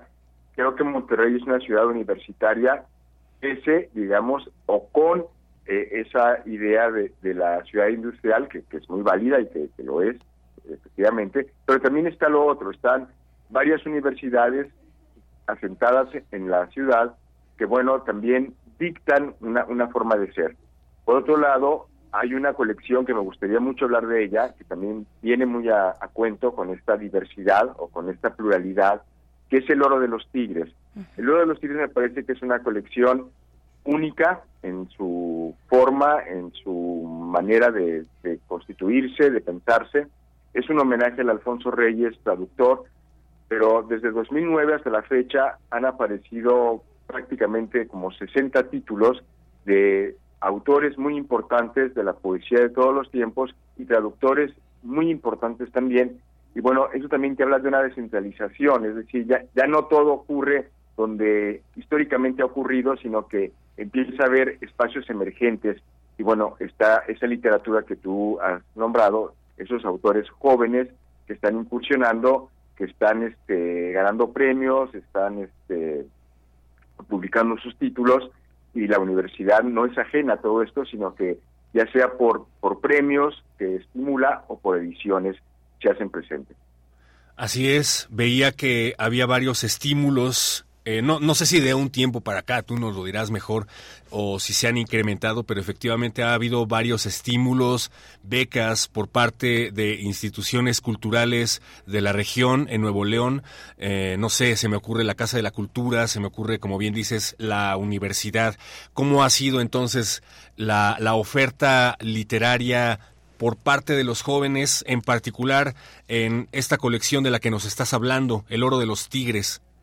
Sí, mira, es un rompecabezas. Tú bien hablas de la Casa de la Cultura, eh, donde hay un centro de escritores de Nuevo León, donde se otorgan becas a, jóvenes, pero también está la Casa del Libro de la universidad, donde también se otorgan becas anuales a jóvenes universitarios que tienen, digamos, esta, la inquietud de la escritura. También está, bueno, les hablaba de esa producción editorial, pero también hay una orquesta sinfónica, hay una orquesta de cámara, hay exposiciones, hay un acervo artístico y ahora la tarea es mantenerlo, es decir, no siempre estuvo aquí, es decir, eh, y eso es, es importante porque de pronto perdemos de vista los logros, pero que esos logros hay que apuntalarlos. Entonces, creo que estos estímulos, estas becas, o bien estos premios así de carácter internacional, pienso en el Premio Internacional Alfonso Reyes, que la, última recipiendaria fue la poeta Elsa Cross, eh, pienso en el Premio Nuevo León Alfonso Reyes, que la última galardonada fue Luisa Valenzuela. Bueno, todo esto repercute porque va creando, digamos, un, un espacio propicio y que, que no siempre se tuvo, pero esos son los, los momentos menos felices, pero ahora, digamos, hay una tradición, podemos hablar de el legado de Fray Servando, podemos hablar este, de Reyes, podemos hablar de Cantú de la Garza, o sea, de una serie de autores que, que ya son eh, una familia muy potente. Ahora, si le sumo el Oro de los Tigres, donde hay autores como Chesterton, Anne Bert, Philippe Jacoté, eh, Adonis, etcétera, o sea, una cantidad de, de autores, pues también los jóvenes ya eh, tienen acceso a estas literaturas que en otro momento pues serían eh, editados por editoriales extranjeras que incrementarían mucho el costo y también la dificultad de conseguirlos. Entonces creo que, que son muchos frentes los que hacen posible, digamos, este momento, me atrevería a decir, histórico literario en la ciudad. Hay, hay trabajo de traducción detrás de, de, estos, eh, bueno, no sé en qué, en qué número van de la colección del oro de los tigres. Es una colección que, si no me equivoco, apareció eh, pues eh, ya hace algunos años, en 2009. Eh, eh, ¿qué, qué, decir del trabajo de traducción, si es que lo hay, o cómo se llevan a cabo, eh, digamos, la parte eh, curatorial y editorial de decidir qué, qué qué, qué autores de poesía, autores y autoras eh, pueden eh, eh, eh, se encuentran en uno en cada uno de sus volúmenes en el más reciente para hablar de ese. Muy bien. Mira, eh, es una historia apasionante que comienza en el 2009, que es el año que coincide el aniversario luctuoso de nacimiento de Alfonso Reyes. Eh, Reyes es una figura, una potencia muy cercana a la universidad, ya que en 1933 eh, emite desde Río de Janeiro su voto por la Universidad del Norte, que eso alienta a un grupo de jóvenes, y cuando digo jóvenes hablo de muy jóvenes, o sea, de menores de 25 años, pienso en José Alvarado, por ejemplo, que fue rector de la universidad, un cronista importantísimo en la literatura mexicana, Raúl Rangel Frías, que fue un político y, y también el fundador, en muchos sentidos, de la ciudad universitaria, en Juan Manuel Elizondo, un pensador, un investigador. Pues estos jóvenes piden el apoyo a Reyes y bueno, y llega el 2009 y también otra cosa que, que no es menor, este el acervo bibliográfico de Alfonso Reyes, o sea, los libros que Reyes leyó o que le regalaron o que él atesoró, están aquí en la Universidad Autónoma de Nuevo León, en la Capilla Alfonsina Biblioteca Universitaria, es un acervo que es patrimonio de la nación, pero que está en, lo, lo custodia la universidad. Bueno, entonces, eh, con este marco, pues aparece El Oro de los Tigres, una colección pensada por la poeta Minerva Marita Villarreal en sus inicios, es la directora fundadora, pero a, a, la fecha han aparecido 12 cajitas. Cuando digo cajitas, es, son cajitas, es decir, en cada caja, en cada entrega, cada año, tú abres la caja y hay una serie de, de títulos, por ejemplo, el de este año. Está El Cementerio Marino de Paul Valéry, la traducción es de Fabián Espejel, poeta mexicano que acaba de ganar el premio Aguascalientes. Eh, tenemos La Tierra Baldía de T.S. Eliot, la traducción es de Gabriel Bernal, poeta, ensayista, traductor mexicano. Tenemos a Rui Velo, que es un poeta muy importante, ya murió, pero muy importante de ese siglo de oro de la poesía portuguesa que ha sido el siglo XX y parte del XXI. La traducción es de Blanca Luz Pulido. Y finalmente hay una antología de mujeres en la poesía italiana de hoy, cuya traducción, edición toda, es de Emilio Coco. Esto es lo de, de este año, pero te podría decir de cada año. Entonces tenemos una lista muy impresionante de autores y una lista muy impresionante de traductores, pero también aquí hay un sesgo. Es una colección más que de traducción de traductores. Eh, pienso yo que una traducción, que un poema es una, una muestra de amor, ¿no? es, es una prueba de amor, entonces una traducción creo que es una de amar, amar doblemente, o sea, enamorarse eh, frenéticamente de aquello que estás traduciendo, que vas a, a llevar de una lengua a otra. Entonces, los traductores nos van eh, proponiendo, digamos, este, los títulos y hay un equipo de edición muy importante que se lo ha tomado muy en serio, donde se cuida absolutamente todo. Se cuida desde cotejar las traducciones, desde el trabajo editorial, desde el diseño. Eh, también han, aparecido una serie de artistas plásticos, gráficos muy importantes que vienen este, a embellecer, a dignificar esta, esta colección que te digo va desde el 2009 hasta el 2023. Uh -huh. Ahí está entonces la colección El Oro de los Tigres, que como bien nos dice surge en el 2009, pero que sigue adelante, una colección de poesía de todo tipo, poesía de todo el mundo, traducida al español y que está siendo impulsada por la Universidad Autónoma de Nuevo León. Eh, ¿Podemos ingresar a esta colección desde otras partes del país? Sí, mira, este, aquí hay una situación que, que, que la vivimos ya. Las primeras tres cajas, o sea, los primeros, no te sabría decir, este, 15 títulos están agotados. Entonces hubo una intención así muy este, romántica y democrática de subirlos a la red para que pudieran estar este, al alcance de todos. Sin embargo, este, nos dimos cuenta que los traductores nos regalaban sus traducciones por una única vez, entonces no podíamos hacer eso, este, desgraciadamente, porque eh, se consiguen los derechos, somos muy atentos a, que se paguen los derechos, a que se establezca una correspondencia entre la casa editorial o los herederos, pero la mayoría de los traductores lo hacen de muy buena fe, vuelvo al arranque amoroso, entonces, bueno, sí se distribuyen, o sea, están en todas las ferias, este, se van agotando, eh, los tirajes son amplios, son de mil ejemplares, y, y, creo que, que sí hemos cubierto, digamos, esa demanda porque, como decía Lezama Lima, este, para quien escribe, maestro, le preguntaban, y dice, bueno, para quien tenga que leerme. Y creo que ese es el público del Oro de los Tigres, es el público que debe leer, que, que está buscando y que, que hay un encuentro, eh, ese momento poético entre,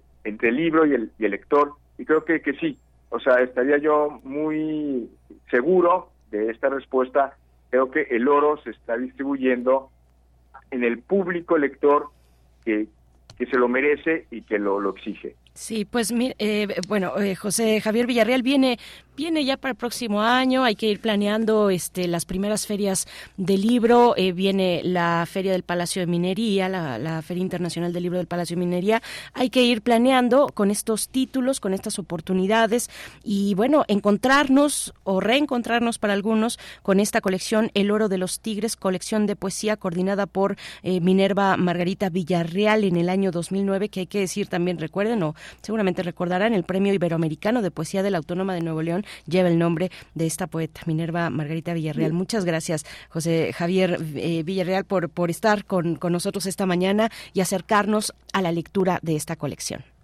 Al contrario, un agradecimiento. Muchas gracias.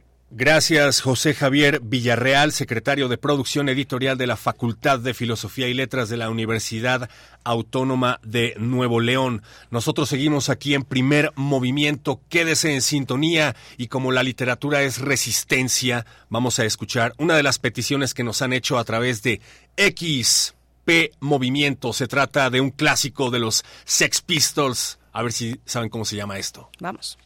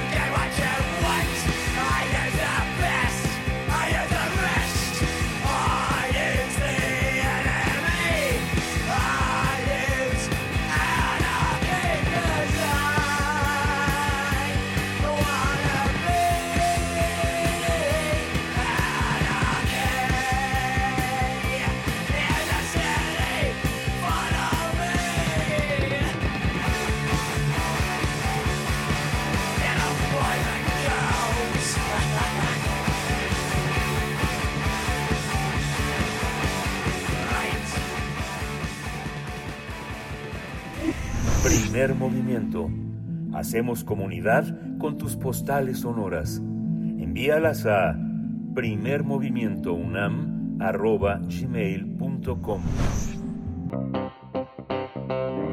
Nota Nacional. Las precandidatas a la presidencia de México, Claudia Sheinbaum y Xochitl Galvez, presentaron hace unos días su equipo de campaña respectivo. En el equipo de Claudia Sheinbaum se encuentra Mario Delgado Carrillo, presidente nacional de Morena, quien fue presentado como el coordinador de la campaña, mientras que Adán Augusto López Hernández, eh, quien fuera secretario de Gobernación, asumirá el rol de coordinador político. Tatiana Cloutier Carrillo, exsecretaria de Economía, fue designada como coordinadora de voceros y a su vez la senadora Citlali Hernández continuará como coordinadora de alianzas para coaliciones y candidaturas únicas. Por su parte, Xochitl Galvez, quien representa a Va por México, alianza conformada por PRI-PAN-PRD, también dio a conocer los nombres de las y los integrantes de su equipo de campaña. La candidata fue criticada por hacer dos designaciones personales en su equipo, ya que integró a su hija Diana como enlace con los Xochilovers y a Juan Pablo como coordinador de la red de jóvenes a nivel nacional. También nombró a Maximiliano Cortázar como coordinador de comunicación social de la campaña, mientras que a Josefina Vázquez Mota como coordinadora de líderes de la campaña. Vamos a realizar un análisis de las personas que acompañan a ambas candidatas como parte de su equipo de campaña y para eso este día nos acompaña Edgar Ortiz Arellano. Él es profesor del posgrado Facultad de Contaduría y Administración, académico del CESNAV y socio presidente de Bismarck. Bienvenido, ¿cómo estás? Bien, qué gusto saludarlos, Berenice, Héctor, público que nos escucha. Muchas gracias por la oportunidad para platicar sobre este tema tan importante para el país. No, al contrario, Edgar, muchas gracias por aceptar. Pues bueno, ¿cómo, cómo ves, cómo viste los, la composición de los perfiles que ya están trabajando con las precandidatas? Bien, bueno, eh, obviamente este, estas designaciones de los eh, diversos eh, personajes políticos o figuras que van a participar en las precampañas y prácticamente en las campañas, me parece, Berenice, ponen a cuatro criterios de elección. El primero es que eh, normalmente a los equipos de campaña de primera línea de los candidatos a la presidencia se eligen a los líderes o a los jefes o, a los caudillos de las diferentes facciones o grupos de interés eh, que se encuentran al interior del partido. Es decir, muchos de estos eh, personajes que están en, las, en, en los puestos, que algunos, si te fijas, pues prácticamente son cargos de membrete, eh, tienen eh, la función de, integrarlos a esta estructura con el fin de, primero, de mantener la unidad interna del partido eh, y segundo, pues dar una imagen de unidad, de, integración frente a los diversos adversarios. La segunda sí tiene que ver con una con un criterio de capacidades técnicas. Algunos de estos elementos en ambos en ambos coaliciones tienen efectivamente experiencia en los temas que se les han puesto y eh, bueno, por eso es que están ahí, pero la realidad es que son los pocos. La otra, eh, porque alguna, el tercer criterio sería porque algunos de estos miembros tienen popularidad, pongo entre comillas el asunto de popularidad, eh, que pudiesen tener con respecto a la ciudadanía, entonces eh, a una suerte de transferencia de votos si tal personaje está conmigo, entonces esto eh, me va a redituar a mí también. Ese sería un tercer criterio. El cuarto criterio pues tiene que ver con la cercanía y simpatía con la que el candidato o candidata, en este caso con las candidatas, tengan con respecto a estos eh, eh, personajes, es decir, simplemente hay confianza con ellos, esto es muy propio del sistema político mexicano, es decir, no necesariamente tengo a las personas más capaces, sino en aquellos en los que confío o tengo eh, una, una amplia trayectoria de conocerlos. Y luego, eh, a mí en lo particular me parece desafortunado, es este asunto que ya es muy estudiado en la ciencia política, que tiene que ver con las tendencias oligárquicas. Es decir, siempre va a haber este factor de nepotismo, eh, familiares, cercanos, por lazos familiares políticos o de sangre. en las campañas esto es muy propio de, los de los partidos políticos en México y en los últimos años se ha venido Entonces tenemos eh, en, ambos bandos eh, estas, estas, estas dos condiciones, algunos políticos muy conocidos, muy conocidos, otros no tanto, y algunos que sí podemos decir que tienen eh, ciertas capacidades técnicas para lo que se requiere en campaña, y otros que en realidad pues se encuentran ahí como, como figuras importantes de representación política que podrían abonarle algunos votos. Ahora, obviamente, siempre estos tipos de campaña causan mucha eh, expectativa porque eh, muchos se asume de que por lo menos buena parte de esos miembros, en caso de que ganen la presidencia de la República, podrían convertirse en, eh, en miembros del gabinete presidencial, cosa que sí ha sido sí, como lo podemos ver en la, en la historia reciente de nuestro país. En el caso específico de un personaje o uno que otro personaje de ambos equipos, porque ahorita vamos a hablar de ambos equipos, pero en el caso específico de Claudia, a mí, no sé tú qué pienses, Javier Corral me pareció eh, un, un destapamiento, como le llamen, muy sorprendente porque viene de un partido que siempre ha sido de oposición para Morena, pero que por alguna razón ha recibido buen recibimiento, ha recibido buen acogimiento, al menos por parte de, de varios sectores. ¿Tú cómo ves la integración de un panista de cepa como Javier Corral al equipo de Claudia Sheinbaum? Bien, eh, lo que pasa es que aquí nuevamente, como ya lo eh, he comentado en otras ocasiones, nuestro sistema político es un sistema de político pragmático. ¿Qué quiere decir esto? Es decir, que las posturas ideológicas, aunque están a nivel discursivo, ya en la práctica de gobierno y en, eh, en la operación real de la política no necesariamente son guías para los políticos. Entonces, por eso es que vemos de manera muy cotidiana que políticos que antes estaban en la en la derecha se pasan a la izquierda o viceversa o simplemente no tengan partido, es decir, se fijan más en propuestas eh, concretas. En el caso del señor exgobernador Javier Corral, pues tuvo una diferencia importante con su partido al interior por la por el nombre por la designación de la que en ese entonces era candidata al gobierno de Chihuahua ahora actual gobernadora este esta este eh, este conflicto que él tuvo con la estructura partidista estatal y luego con la nacional pues obviamente lo distanció de su partido. Además, eh, Javier Corral siempre a lo largo de los años ha sido, además de que un eh, eh, excelente orador y una persona muy buena para el debate, obviamente siempre ha sido un crítico de todo el sistema en su conjunto. Independientemente de las fobias o filias, a mí en lo particular no me sorprende que estuviese, en, ahora está en el equipo de Claudia Sheinbaum, insisto, por esta lógica que los miembros de los partidos que todos los partidos en general tienen, es decir, se van mucho por la parte pragmática. Alguna vez otro comentarista dijo que eso que yo señalaba como pragmatismo, en realidad la palabra correcta era oportunismo. Es decir, eh, eh, son, son muy prácticos nuestros políticos mexicanos y si ven que la posibilidad de un partido les ofrece trayectoria, eh, privilegios, posiciones, normalmente no dudan o digamos el aspecto ideológico no es no es un dique para ellos, al contrario, este es, una forma de, de argumentación más para legitimar sus posiciones. Pero bueno, eh, Claudia Sheinbaum supongo que hizo el balance de, la, de qué tan relevante es tener a Javier Corral y algunos podrían indicar que bueno, que es tan fuerte el movimiento que Claudia Sheinbaum está encabezando que incluso personajes que, como tú ya bien lo señalaste, que son tan, eh, eran tan cercanos a Acción Nacional, pues ahora están, eh, eh, como diría, como diría del eslogan, del lado correcto de la historia y esto de alguna u otra manera pues le podría generar en algunos espacios mayor legitimidad a Claudia Sheinbaum. Hay que recordar que también con el presidente López Obrador también hubo personajes muy muy importantes este de, de, ese momento del PAN que se sumaron a la candidatura del presidente López Obrador, está el caso de Germán Martínez, eh, que bueno, pero pues, si alguien fue panista, si alguien es panista o alguien fue panista, pues obviamente fue Germán Martínez, entre otros más eh, que se sumaron en ese momento a la, a la campaña del presidente López Obrador. Entonces, eh, obviamente, para la probablemente genere algunos problemas o algún ruido, como se dice coloquialmente, en los sectores tradicionales de izquierda que están apoyando a Claudia Sheinbaum.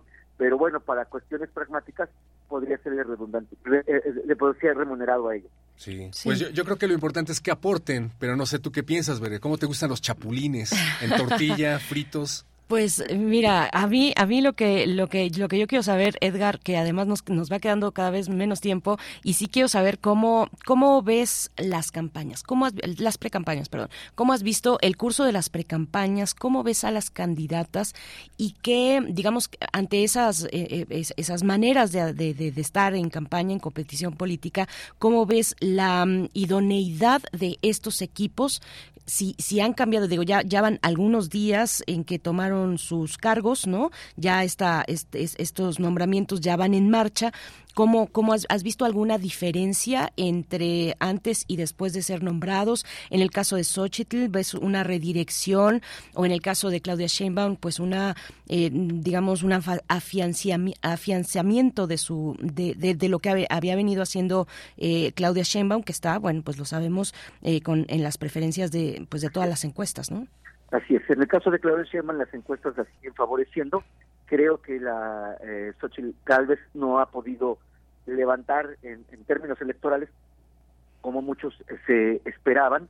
Eh, cabe señalar que desafortunado, afortunadamente, los, la, las campañas presidenciales también se burocratizan.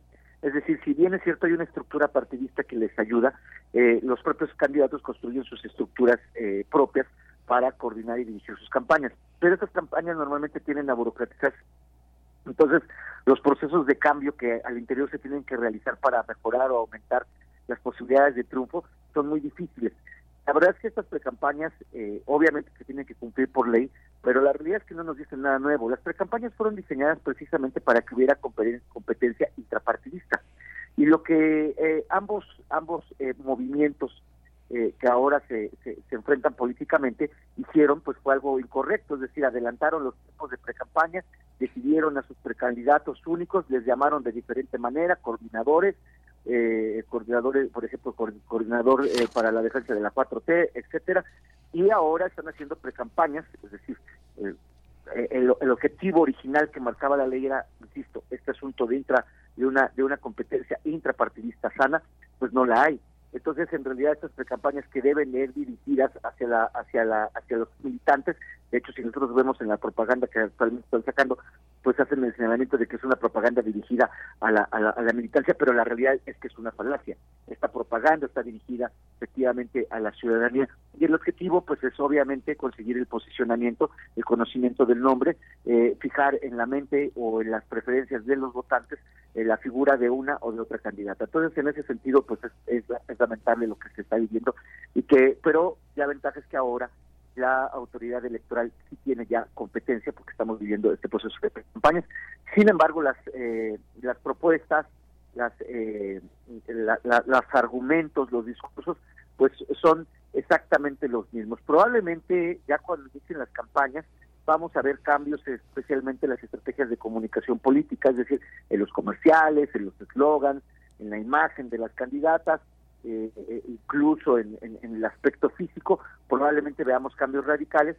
Si no hay, eh, eh, si todo se mantiene igual, obviamente van a tener que hacer los ajustes pertinentes. Incluso vamos a ver personajes nuevos que se integran y otros que probablemente ya no van a estar tan presentes en la, en la, en la campaña. Pero ahorita en este momento me parece que eh, las precampañas no nos están ofreciendo nada nuevo ni nada diferente.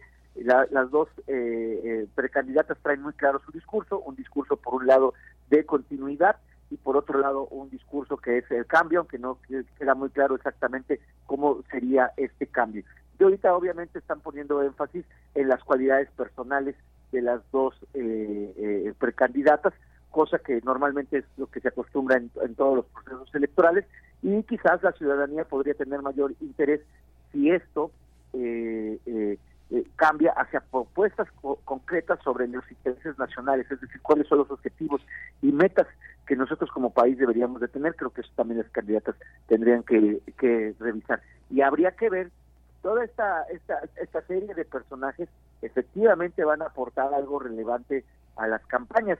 Eh, normalmente todos estos, muchos de estos personajes, insisto, eh, terminan siendo segundo plano porque normalmente, desafortunadamente, en los últimos años hemos visto que los candidatos de todos los partidos, especialmente a las candidaturas a la presidencia de la República como gobernadores, pues se utilizan consultores externos, es decir, extranjeros, y terminan siendo ellos los que los que definen las estrategias de comunicación social, las estrategias de los comerciales, las estrategias de movilización, las estrategias de operación de, de tierra de la de los eh, de las diferentes estructuras de campaña y partidistas y los otros eh, los otros eh, personajes que a fin de cuentas algunos de ellos pudiese porque además hay que señalar que no todos tienen experiencia en campañas políticas eh, o sea es decir una cosa es que sean políticos uh -huh. pero no necesariamente muchos de ellos tienen experiencia real operativa en, en las campañas eh, políticas, empezando por los coordinadores de campaña, habría que revisar si realmente tienen esta experiencia.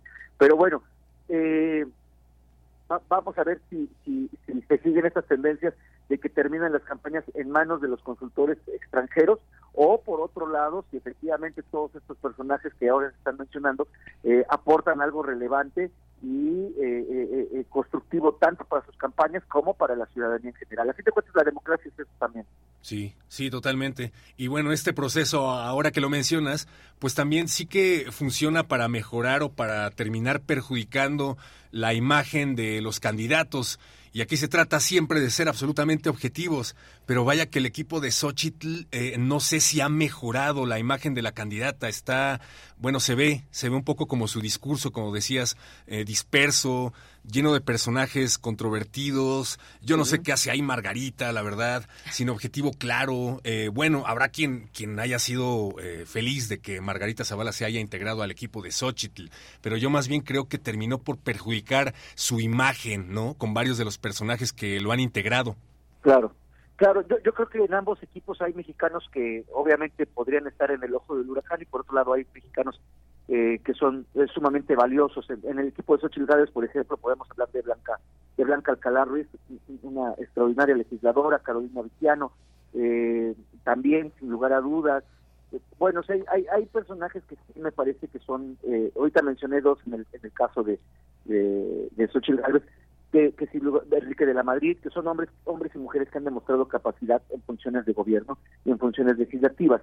E igualmente del, del, del, del grupo de eh, eh, Claudia Sheinbaum, pues también hay personajes que, que son que son muy importantes hay otros personajes que se caracterizan por ser eh, mediáticos, por ejemplo tenemos eh, del medio artístico, en el caso de Claudia Sheinbaum hay personajes del medio artístico, que uno podría decir, bueno, este pues a lo mejor no saben mucho de política, sin embargo son representativos de la sociedad mexicana.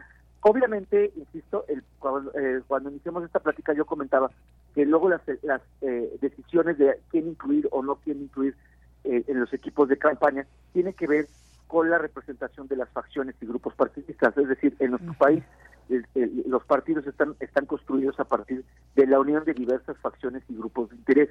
Entonces, en ese afán de mantener la unidad partidista o de los bloques eh, en los que se en los que se conforma el equipo de campaña o, o los frentes o las coaliciones, eh, pues tienen que integrar a diferentes personajes que a veces no necesariamente son los más los los, los mejores en términos de imagen, pero que son necesarios para mantener la unidad intrapartidista. Entonces eso en buena medida puede explicar por qué hay ciertos personajes que quizás no necesariamente aportan algo relevante. La otra tiene que ver, insisto, a veces pensamos en las grandes teorías de, de teoría política eh, para explicar estas cosas, pero a veces la respuesta es mucho más sencilla. Eh, simplemente a veces hay afinidad, hay, hay cercanía, y eso es muy propio del sistema político. O sea, yo, yo no necesariamente tengo a los mejores, insisto, sino simplemente a los que me caen bien, a los que son amigos de muchos años, con los que compartí la primaria, la secundaria, la preparatoria, este, la carrera, esos son los que integran mis equipos de campaña. No sé si necesariamente sepan mucho de política, pero son mis amigos. Ese es un criterio muy utilizado, aunque, aunque no lo creamos en, en, nuestro, en nuestro, país en términos políticos, ¿eh? para definir para definir puestos, candidaturas, elecciones, etcétera. Sí, muy. Muy arraigado en la, en la cultura política o en la práctica política, eh, estos grupos de poder. Bueno, eh, profesor Edgar Ortiz Arellano, muchas gracias. Gracias por, por además eh, acompañarnos a lo largo de estos últimos meses con estas eh, lecturas y análisis sobre el proceso electoral. Ojalá podamos seguir contando contigo, profesor Edgar, eh, hacia el próximo año. Te deseamos lo mejor en este cierre y bueno, muchísimas gracias. Gracias a ustedes, gracias, gracias Héctor, gracias Berenice, a Miguel Ángel que no está y por supuesto a todos sus radioescuchas por, por estar aquí en el programa y a ustedes encarecidamente por invitarme y por supuesto pues una feliz Navidad y un año nuevo. Reciban un fuerte abrazo. Otro de vuelta. Gracias, profesor gracias. Ortiz Arellano. Profesor Edgar Ortiz Arellano, de, profesor del posgrado de la Facultad de Contaduría y Administración. Berenice Camacho, hacemos un corte y regresamos. Vamos al corte. Gracias, Radio Nicolaita. Buen fin de semana. Volvemos. Encuentra la música de primer movimiento día a día en el Spotify de Radio UNAM y agréganos a tus favoritos.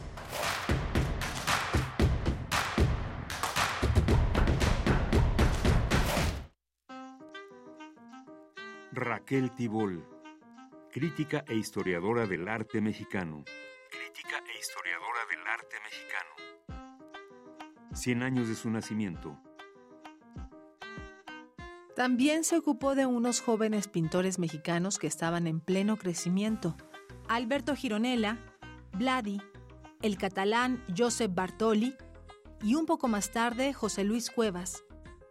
Todos ellos integraron un nuevo movimiento de vanguardia en el arte plástico de México, La Ruptura, La Ruptura, que Raquel Tibol siguió con su crítica. Raquel Tibol. 96.1 FM. Radio UNAM, Experiencia Sonora.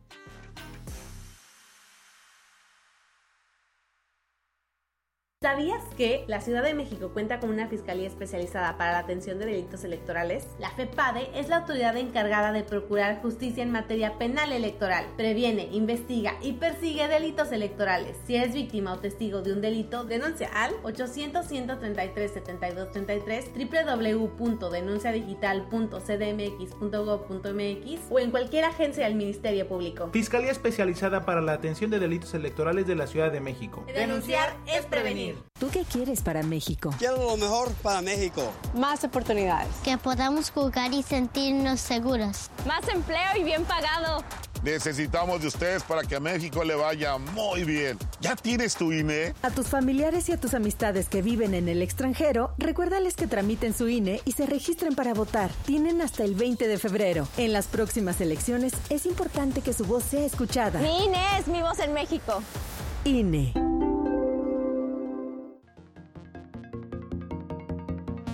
Informar es más que repetir. Es necesario analizar los sucesos. Prisma RU. Los perfiles del acontecer universitario de México y el mundo. Lunes a viernes a las 13 horas por el 96.1 de FM. Radio UNAM. Experiencia sonora.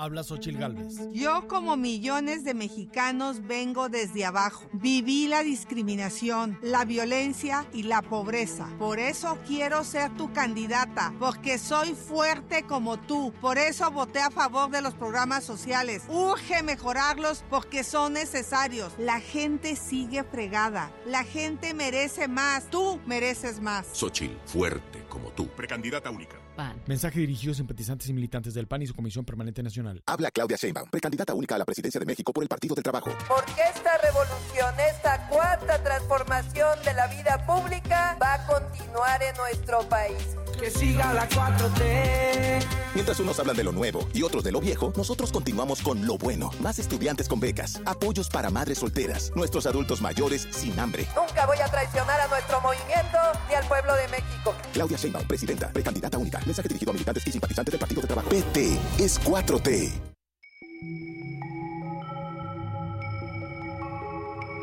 Las voces de la ciencia iberoamericana reunidas en un mismo espacio. La ciencia que somos. Ciencia y tecnología en México e Iberoamérica. Viernes a las 10 horas por el 96.1 de FM. Radio UNAM. Experiencia sonora.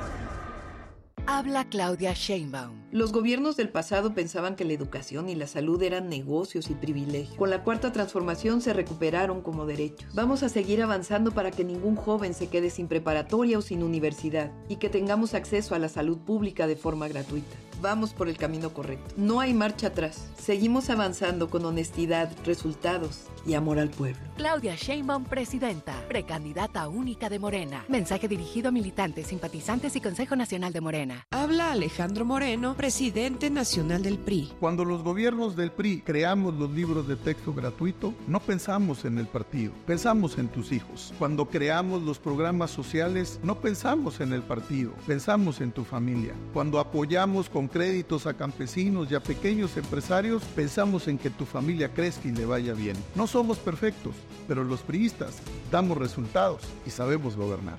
Propaganda dirigida a militantes y simpatizantes del PRI. Queremos escucharte. Llámanos al 55 36 43 39 y al 55 36 89 89. Primer movimiento. Hacemos comunidad. 9 con cinco minutos. Estamos en la última hora de transmisión de este programa, la última hora de esta semana, saludándoles eh, en esta mañana de viernes ya. Estamos tocando, rayando ya en el fin de semana. Uno importante, bueno, están las importantes en, en, cuanto al movimiento de una ciudad como esta, desde Ciudad de México les estamos saludando y bueno, cada, cada vez el tránsito se pone más complicado en las tardes. Se nota que ya hay fiestas de cierre de año por todos lados.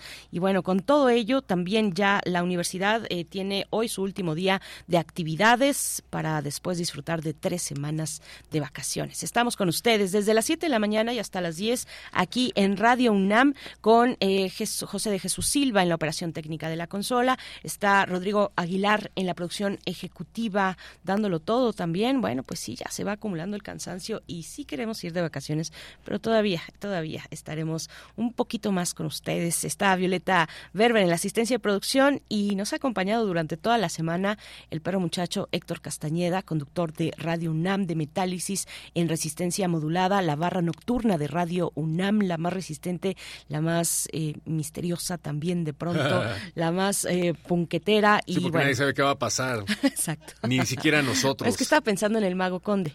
Ah, ok. Ajá, sí, sí, también que, bueno, le ha dado como un sello importante a toda la resistencia modulada, igual que tú, querido perro. Muchas gracias por hacer este esfuerzo. Hoy te pueden escuchar en la noche en Metálisis. ¿De qué va? Gracias, no, gracias. Pues todos los viernes a las 8 de la noche tenemos un programa eh, blasfemo, ruidoso, pero sobre todo contracultural aprovechando el espacio que nos ofrece nuestra máxima casa de estudios, que es un espacio que difícilmente se van a poder encontrar en cualquier otro lugar del cuadrante, porque estos eh, este tipo de música, este tipo de expresiones contraculturales, pues siempre son difíciles de acomodar. Gracias a Radio Universidad por darle el espacio al heavy metal, al punk, a la contracultura, todos los viernes a las 8 de la noche, Metálisis. Bueno, ya estamos de vacaciones, pero dejamos una programación especial para todos ustedes, programación de Navidarks para que se vayan a su posada haciendo headbanging. ¿Cómo no? ¿Cómo no? Claro que sí. O organicen una posada oscura. Miren, mejor no, le, no voy a tocar esos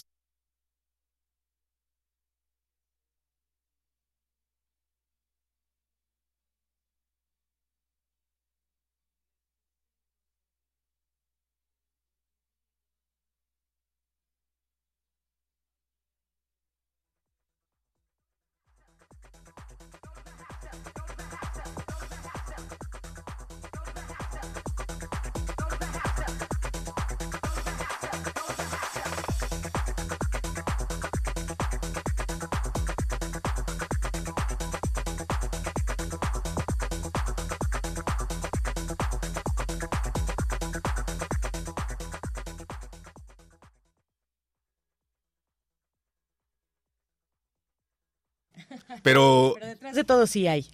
Y llega el cristianismo a, a, imponer la idea del nacimiento de Cristo y entonces esto pasa a convertirse en una tradición pagana. Entonces hay muchos templos satanistas que se dedican por estas fechas a celebrar una posada que en realidad es un festejo al sol, el sol invictus y no tiene otra razón más que la de pues, llevar la contra, ya sabes, reunirse y retomar esta tradición que te digo se ha vuelto eh, pagana por el simple hecho de que fue prohibida por las iglesias católicas a partir de los colonialismos. Y además, bueno, y, tiene también el objetivo, a ver, no lo sé, pero el objetivo de que vuelva el sol, de que regrese, porque en muchos lugares, bueno, en, también en, nuestra ubicación el sol se apaga, está cada vez más lejano.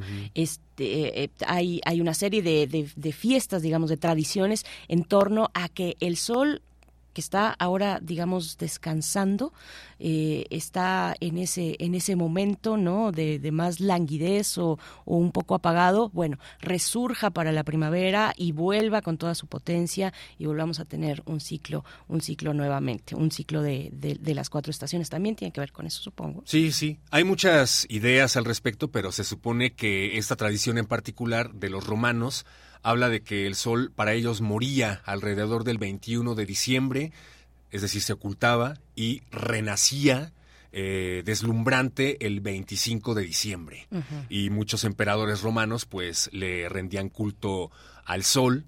Eh, hay muchas teorías, obviamente ninguna es verídica, pero hay muchas teorías de que muchos de estos emperadores romanos en realidad eh, le rezaban al diablo de ahí la tradición pagana. Todas estas ideas las inculca la Iglesia Católica para prohibir las tradiciones que no fueran cristianas, ¿no? Por supuesto, mala prensa, como ahorita también, mala prensa, eso es las fake news que han existido desde siempre y bueno, en eso estamos, en eso estamos eh, también en nuestro México actual, ahora con las eh, los procesos preelectorales y bueno, pero ya ven que, que, que desde siempre, que desde siempre esas, esas noticias falsas han corrido en torno al poder finalmente, que eso sí es muy real, eso sí no son eh, hipótesis, es muy real la, la, fuerza, la intención del poder eh, y cómo configura nuestras vidas. Pues bueno. Politiquería, como dicen en las mañaneras. ¿eh? Politiquería, como quieras llamarlo, querido perro muchacho, pero ahí está, ahí está el poder, siempre guiando también todos estos, estos, estos elementos, estas narrativas. En fin, vamos a tener poesía necesaria, seguramente seguimos con poesía muy explosiva por parte de Héctor Castañeda esta mañana y en la mesa del día también una buena lectura, querido. Sí, vamos a tener a Breni Mendoza, que nos va a hablar, bueno, ella es académica, directora y profesora del Departamento de Estudios de Género y de la Mujer en la Universidad Estatal de California. Y bueno, tenemos aquí sobre la mesa un par de ejemplares de su libro colonialidad, género y democracia. No me acordé de que agarré el tuyo, tengo el mío. Pero bueno, yo lo estaba leyendo hace poco y tiene al final un manifiesto en el que habla de cosas muy interesantes. Habla acerca de cómo se relaciona tanto la colonialidad como la idea de género, como el cristianismo blanco y heteropatriarcal. Es decir, todos estos conceptos van imbricados en torno a la adoración, como bien decías, del poder.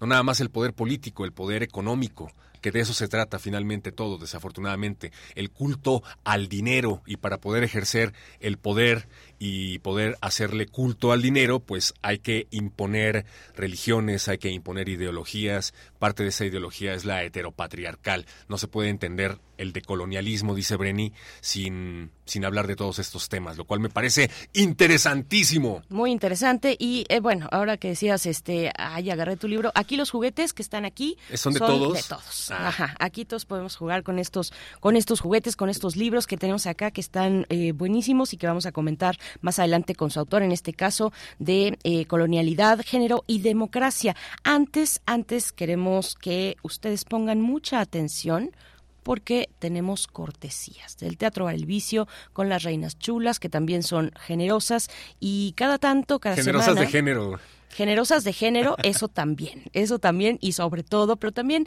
son generosas de dadivosas, de, de compartir siempre con la audiencia de Radio UNAM y de Primer Movimiento para que puedan pasar un fin de semana muy a gusto acercándose a Coyoacán, Madrid número 13, Teatro Bar El Vicio y tenemos esta mañana, pongan mucha atención, tres, con, tres cortesías dobles para el concierto de Bárbara Riquelme que se titula Luz Intensa en un día nublado. Este, estos tres pases dobles son para la función del día de hoy 15 de diciembre. Si ustedes no tienen plan para hoy 15 de diciembre a las 9.30 de la noche y quieren ir al Teatro Bar El Vicio, pues vayan a X antes Twitter, vayan a Twitter arroba P Movimiento, encuentren la publicación que ya está ahí y comenten en ella que quieren pases para el Teatro Bar El Vicio. Arroben al Teatro Bar El Vicio y con eso se llevan las tres primeras personas que así pongan su nombre también, por favor, porque luego ponen a sufrir a Tamara y a Miriam y luego a las chicas también del el Teatro Bar El Vicio, que pues tenemos su username, su, su, nombre de usuario, pero no sabemos cuál es su nombre. Pues bueno, tienen que llegar a eh, media hora antes al Teatro Bar El Vicio con una identificación oficial y hacer efectivas sus cortesías. También tenemos tres cortesías dobles pero para la función de los daños maravillosos navideños. Los daños maravillosos navideños, la función del sábado, si ustedes el sábado tienen sábado libre y quieren pasarlo súper bien, vayan al Teatro Bar El Vicio. Hay tres cortesías dobles que se van por Facebook, primer movimiento en Facebook. Y bueno, las tres primeras personas se llevan sus cortesías, tanto para los daños maravillosos navideños del sábado en Facebook como en Twitter para mm, eh, el concierto de Bárbara Riquelme a las 9.30 de la noche. La de los daños maravillosos navideños del sábado es a las 7, 7.30 de la tarde-noche en el Teatro Bar El Vicio. Así es que participen. Toda la información en las redes sociales de Primer Movimiento, P Movimiento en X y Primer Movimiento en Facebook. Ya lo saben, pónganse en contacto también para hacer sus peticiones musicales, porque no sabía que los viernes es de peticiones musicales, lo cual me encanta. Ya hice la mía, a ver si la ponen. Ya, ya Perro hizo la suya, pero ya te toca la de la... Ahorita te va a tocar la de la poesía, así es que, por favor, calma. Tenemos todavía, sí, te va a tocar la de la poesía. Va por ahí, va por ahí, quién sabe. Y tenemos todavía espacio para que la gente nos siga eh, compartiendo sus complacencias, sus complacencias hacia, eh, pues, esta última hora. Cuéntenos qué quieren escuchar o le damos paso a que el perro ponga toda la música en lo que queda de la hora. Vamos a ir con la poesía me necesaria. Ha gustado, me ha gustado lo que han estado pidiendo, me ha gustado los Sex Pistols, Sushi and the Banshees. Siempre que se abren los micrófonos llega la banda rockera. Así es. Sushi and the Banshees todavía no suena, ¿no? ¿O ya sonó? No, todavía no suena. Ah, bueno, pero Estás es una de adelantando las del Zarco. Ajá. Hola, Zarco. Hola, Zarco. Hola a todos. Vamos con la poesía necesaria y después una recomendación literaria desde el Fondo de Cultura Económica con Verónica Ortiz, nuestra querida amiga, periodista y escritora también, que cada semana nos hace una recomendación. Vamos con la poesía. Es hora de poesía necesaria.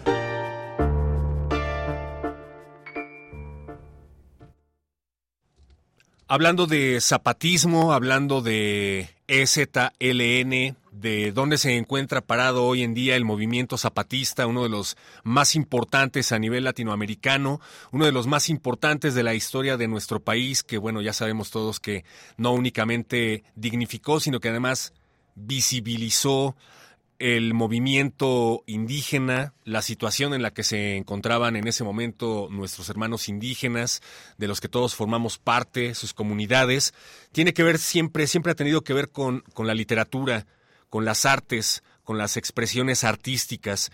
Y Marcos, el subcomandante Marcos, quien fue uno de los principales, o más bien el principal vocero del movimiento zapatista, siempre utilizó la pluma como otro fusil y hubo varios pensadores latinoamericanos que, eran sus fans, que hablaban muy bien de su obra literaria, entre ellos Reyes de Bray, que lo consideró el mejor escritor latinoamericano, decía también por allí Octavio Paz, eh, que su escritura era una de las mejores, y tiene por ahí también una entrevista eh, que le hace Juan Gelman. Entonces se me ha ocurrido para el día de hoy leer uno de los textos escritos por el subcomandante Marcos. Lo pueden encontrar en varias en varios sitios de internet estos estos escritos. No sé si se encuentren publicados, me imagino que sí, pero siempre han pasado de mano en mano eh, a manera de, de panfleto, a manera de textos de resistencia. Y este texto se llama Problemas del subcomandante Marcos.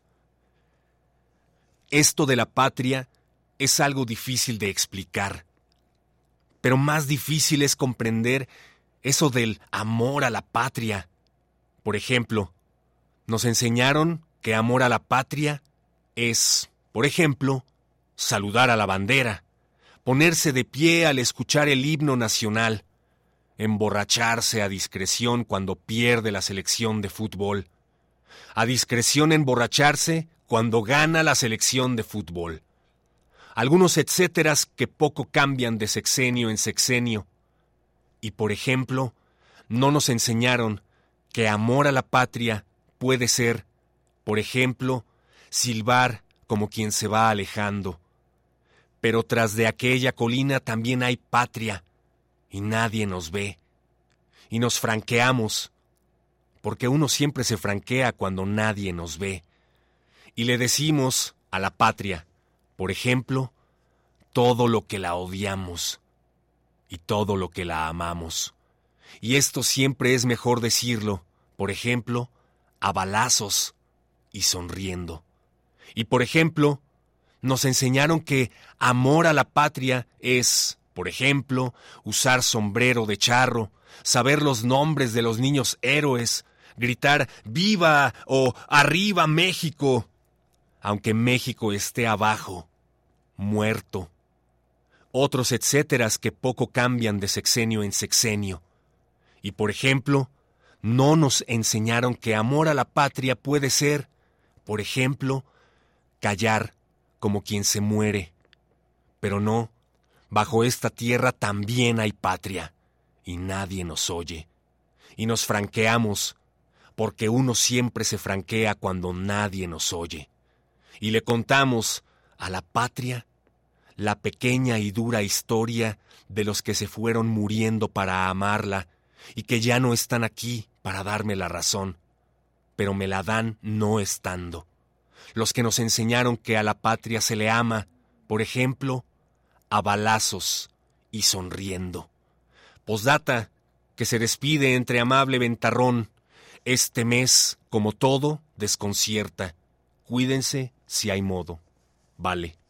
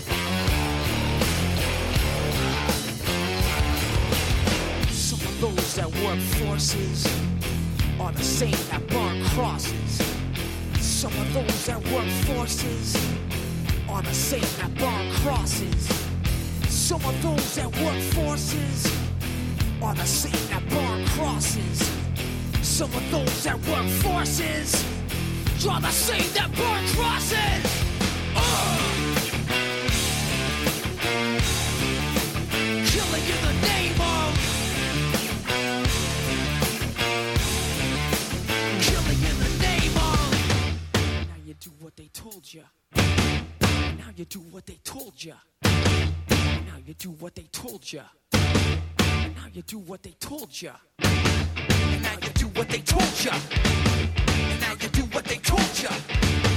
And now you do what they told ya. And now you do what they told ya. And now you do what they told ya. And now you do what they told ya. And now you do what they told ya.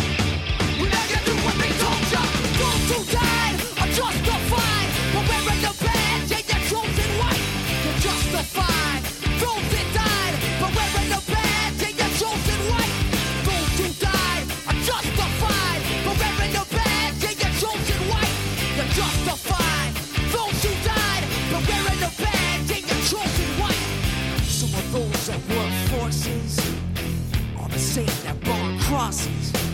Some of those that work forces are the same that brought crosses.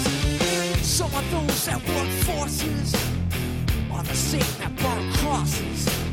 Some of those that work forces are the same that burn crosses.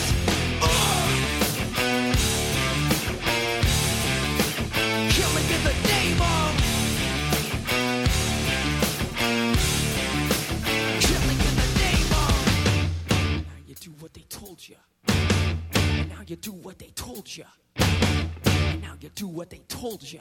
Now you do what they told you. Now you do what they told you.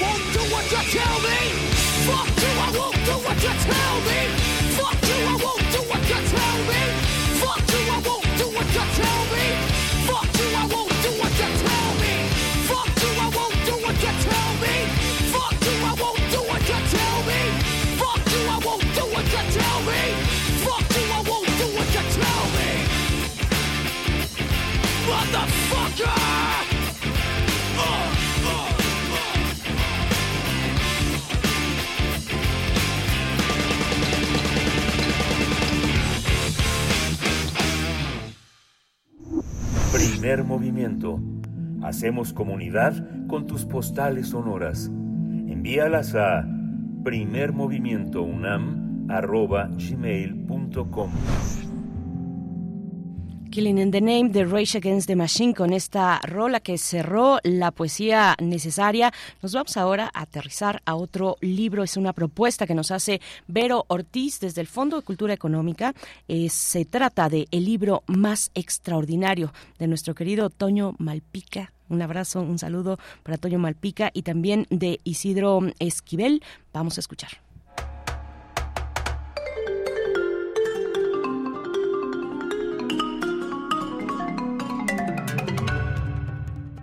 Es de verdad un gusto saludarles a todas, a todos los que siguen este programa Primer Movimiento y desde luego a quienes lo hacen posible. ¿Cuál es el libro más extraordinario?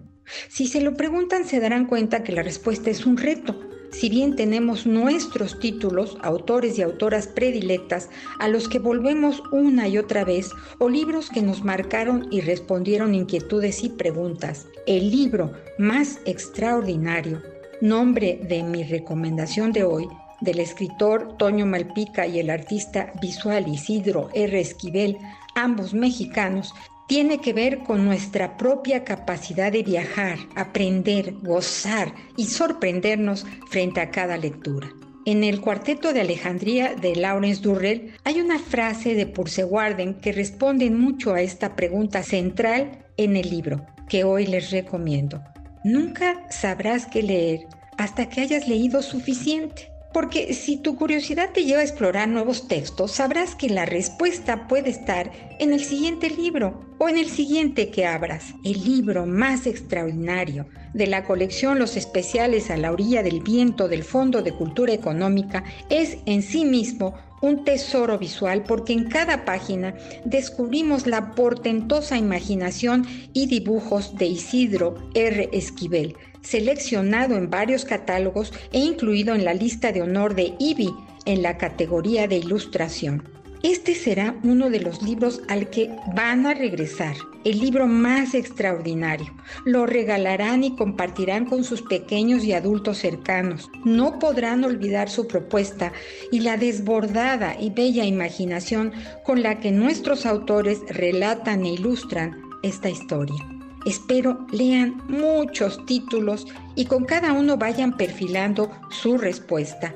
¿Cuál es el libro más extraordinario? Porque leer no tiene límites. Hasta la próxima.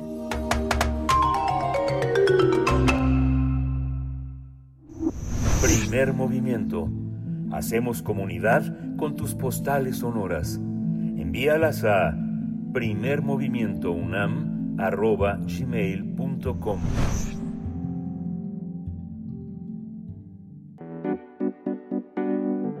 La mesa del día. Colonialidad, Género y Democracia es un libro de la teórica crítica hondureña Brenny Mendoza, quien examina la crisis del feminismo latinoamericano, al tiempo que desarrolla un profundo análisis y expone agudas observaciones a las teorías feministas occidentales, también al postcolonialismo, teorías del imperio y nuevas teorías decoloniales. Se trata de un libro editado por la editorial Acal, en donde Brenny Mendoza expone un pensamiento de gran originalidad y compromiso ético y político con todos los procesos de decolonización en la región. Vamos a conversar sobre este libro, Colonialidad, Género y Democracia. Estamos al habla con su autora, Brenny Mendoza, académica, directora y profesora del Departamento de Estudios de Género y de la Mujer de la Universidad Estatal de California en Northridge. Gracias, Brenny Mendoza, profesora, por estar con nosotros esta mañana. Tenemos en la comunicación un poco de latencia y un poco de, eh, tal vez se tarde un poquito en, escucharse la voz de Brenny Mendoza, pero estamos muy agradecidos, agradecidas, Brenny, profesora, de, de esta participación. Buenos días. Muy buenos días y gracias a ustedes más bien por el interés en mi trabajo. Gracias. Muchas gracias. Vamos a a ir como, a ver viendo cómo se escucha esto, pero bueno, tenemos aquí en sus manos, maestra Brenny, el libro Colonialidad, Género y Democracia. Lo hemos estado comentando a lo largo de esta emisión. En general nos gustaría que nos dijera de qué va la idea de que no existe no existe la idea de la colonialidad sin pensar en democracia, sin pensar en colonialismo, sin pensar en el género y sobre todo sin pensar en la idea de la imposición del heteropatriarcado cristiano. Sí, cómo no. Bueno, menciona primero la cuestión de la democracia, ¿no? De lo que yo eh, suelo llamar la colonialidad de la democracia. nosotros solemos pensar pues que la democracia es un sistema benigno este, que garantiza derechos ¿no? y, obligaciones a los ciudadanos, ¿no? Y, pero no nos detenemos mucho eh, realmente en el proceso histórico en el cual eh, surgió y se diseñó este sistema de gobierno, ¿no? Y lo que yo he planteado a través de mis escritos en este libro, pero también en, otros, es, es necesario conocer las raíces coloniales ¿no? que tiene el, tanto el Estado-Nación como la democracia liberal que no es como nos suelen decir, que tiene sus orígenes en, eh, en la antigua Grecia, en Atenas, o un cierto carácter eh, innato prácticamente ¿no? de las culturas occidentales, sobre todo de Alemania, Inglaterra, ¿no? pone que debido a su carácter nacional, ¿no? es que surge esta idea benigna de la democracia. Yo lo que planteo más bien y no soy la única que lo plantea, tampoco es que la democracia liberal, la que conocemos, no en realidad se desarrolla al calor de los procesos coloniales, ¿no? Se trata más bien de un sistema que surge a partir de la ocupación de territorio, el exterminio de, población, ¿no? Y luego la institución de una de una sociedad que excluye, ¿no? Precisamente a los pobladores eh, que suelen ser puestos indígenas o, los africanos o afrodescendientes, ¿no? En el caso, el caso nuestro. O sea que en realidad es un sistema que define, ¿no? Quién eh, entra y quién, quién, quién se incluye y quién queda excluido, ¿no? y esto pues lo vemos históricamente, incluso lo estamos viendo ahora claramente en vivo y en directo en el caso, por ejemplo, del Estado de Israel, este, como su constitución como Estado, ¿no? También, ¿no? Lo podemos ver, depende de la ocupación de un territorio que ha sido poblado, luego su exterminio, exterminio guerras coloniales, ¿no? esa historia se, se, repite, ¿no?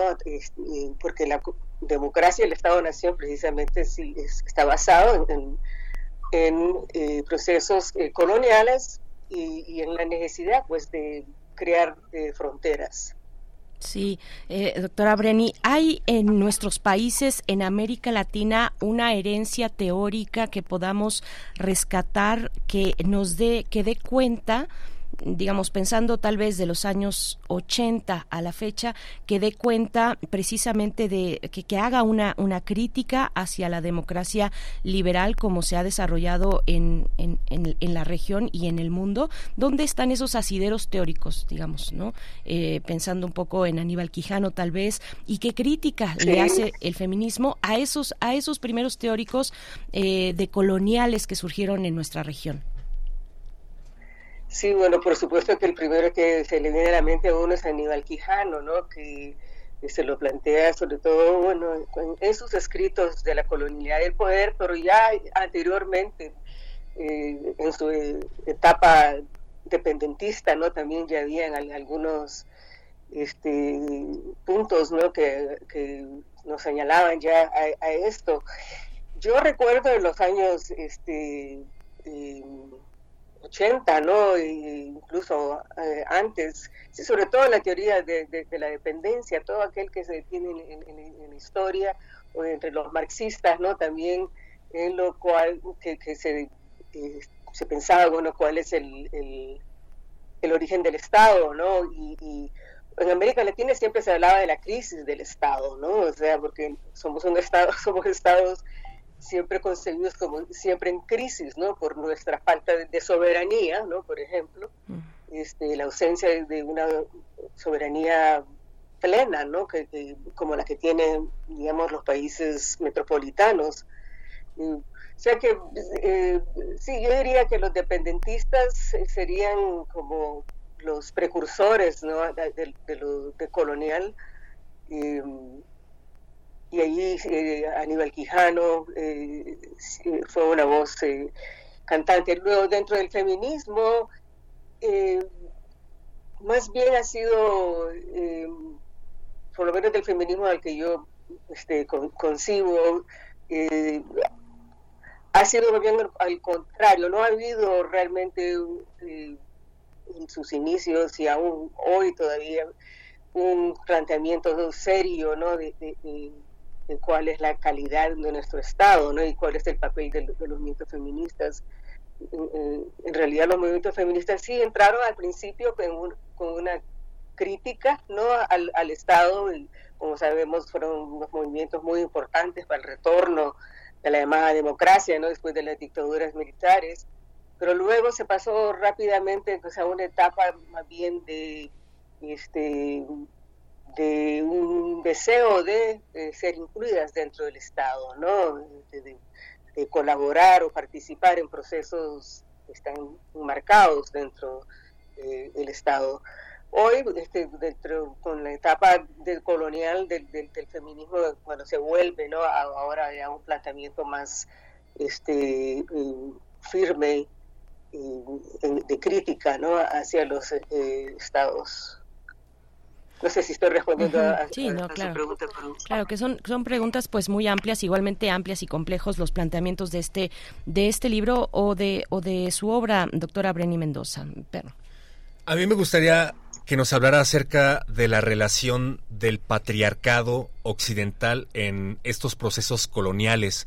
En este texto usted nos habla acerca de que el patriarcado es indispensable para los colonialismos, ¿no? No podemos entender los colonialismos sin el patriarcado, que es imperialista, que es blanco, que es cristiano y que entre muchas cosas ofrece a estos hombres europeos, blancos, heteronormados, eh, el dominio, ¿no? O les hace creer que pueden tener dominio sobre la tierra, sobre la Gaia, ¿no? Valga la metáfora que yo me acabo de sacar.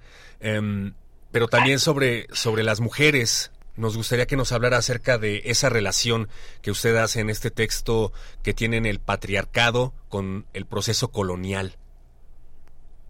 Sí, cómo no. Normalmente los teóricos de coloniales se enfocan mucho en la cuestión de la raza, ¿no? O sea, de los procesos de racialización de, de la población como uno de los pilares eh, de lo que es la colonialidad del poder una de las cosas que, que este, yo este, veo ¿no? es de que la patriarcalización ¿no? de las sociedades indígenas fue tan fundamental como lo fue la racialización. Nosotros tenemos que ver de que las sociedades indígenas antes de la intrusión ¿no? Eh, tenían sus propios sistemas de organización social y, política y, por tanto otras ideas de lo que es la, la relación social entre eh, lo femenino y lo masculino, entre mujeres y hombres. Incluso eh, hay una dificultad en, pensar en esos términos de género, que es ya un concepto bastante este, cargado históricamente de preceptos occidentales, ¿no? O sea, las sociedades indígenas no tenían una noción de género binaria o jerárquica este, entre hombres y mujeres como lo tenía el patriarcado occidental. Y o sea, en el proceso colonial fue por, ende muy importante este, de, romper ¿no? con esas eh, estructuras este, que eran muy distintas a, las de Occidente y ir pues asentando lo que es una relación este, jerárquica y violenta ¿no? entre eh, hombres y mujeres. Tenemos que ver también que la, empresa colonial fue este, este liderada y, abanderada este, por, por hombres, ¿no? Y el proceso colonial se dio pues a partir de una violencia sexual este, masiva y, muy, violenta. O sea, no solamente fue lo que nosotros nos solemos imaginar como un exterminio o guerras, ¿no? Entre ejércitos, sino que se, trata de, un un, paso sumamente violento. Eh, contra la, mujer indígena y lo que pues funda una sociedad eh, colonial ya eh, totalmente basada en, la violencia masculina, la cual todavía podemos ver en el presente. O sea, por ejemplo, no hay ninguna sorpresa, no, no debe sorprendernos que América Latina y el Caribe no tienen como los las tasas más altas de, femicidio y feminicidio, ¿no? Que, eh, de las cuales uno puede como trazar una línea, ¿no? Que viene desde la fundación de nuestras sociedades realmente basados en la violencia eh, sexual. Doctora, estas, estas dinámicas de estas dinámicas sociales, estas estructuras de poder, pues se dan no solamente en los países de América Latina, afectan no solamente a las comunidades originarias de nuestra región, sino a todo, todo, todo toda sociedad que se ubique en esa idea del sur global, toda sociedad no occidental o que haya atravesado por un proceso colonial como, como el que se dio en América Latina, pero en otras latitudes. Y sin embargo, y sin embargo, los feminismos, la lucha feminista en América Latina ha tomado una fuerza importante para señalar, para hacer una crítica desde la práctica y desde la teoría sobre estas estructuras coloniales que permanecen eh, y que acompañan las democracias, las democracias liberales. ¿Qué decir de eso? De, de, de qué lugar tienen actualmente o han tomado actualmente eh, los feminismos en América Latina, tal vez frente a otros feminismos o en general en estos fenómenos sociales que estamos viendo?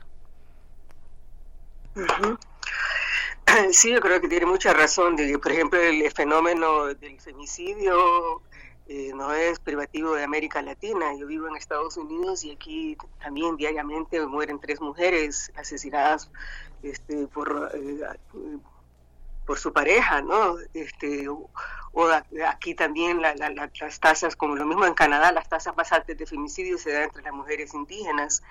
Este, en América Latina, ¿no? Como, este, eh, sí, los movimientos, la nueva generación de los movimientos, feministas eh, se basan precisamente en una crítica profunda del Estado, en el sentido como en el video que, hicieron las chilenas, ¿no? en una este, comprensión ¿no? de que la, violencia contra las mujeres es de alguna manera como una política de Estado, ¿no? Eh, y, una de las cosas que llama mucho la atención, que cuando uno observa los movimientos feministas, pero no solo los movimientos feministas, sino que los movimientos indígenas de mujeres, es como la cuestión de, del, cuerpo territorio que le llaman, ¿no? Este, se, se, se, vuelve como el centro de las políticas feministas, dado una serie de procesos que, se están dando como una especie de recolonización ¿no? Eh, a través de las políticas extractivistas. O sea, yo, veo como una, una, hermandad, digamos, de luchas ¿no? que se dan eh, tanto dentro de, eh, las, zonas del extractivismo, ¿no? En, el Pacífico colombiano, ¿no? o en, los Andes o en México, ¿no? eh, y, digamos, las grandes luchas urbanas feministas como el movimiento Ni Una Menos. Este, vemos ahí cómo se unen ¿no? todas estas eh, eh, luchas porque tienen algo en común, ¿no? que es precisamente la forma en cómo los cuerpos de las mujeres se vuelven como el, el, el, blanco ¿no? de, de todos estos procesos de extractivismo que nuevamente uno puede trazar una línea directa, ¿no? Eh, con el colonialismo, ¿no? Sea, porque el colonialismo eh, del siglo XVI también se basa en un extractivismo, lo que vemos es como una especie de continuidad histórica eh, de, estos procesos y, en la forma en cómo impacta la, vida y los cuerpos de las mujeres. Habla de los cuatro perdón, habla de los cuatro jinetes del apocalipsis, ¿no? De nuestros tiempos, maestra, en ese sentido, el colonialismo que va de la mano con el capitalismo, es decir, eh, la explotación de todos para trabajar para un puñado de hombres blancos cristianos, ¿no? Heteronormados además.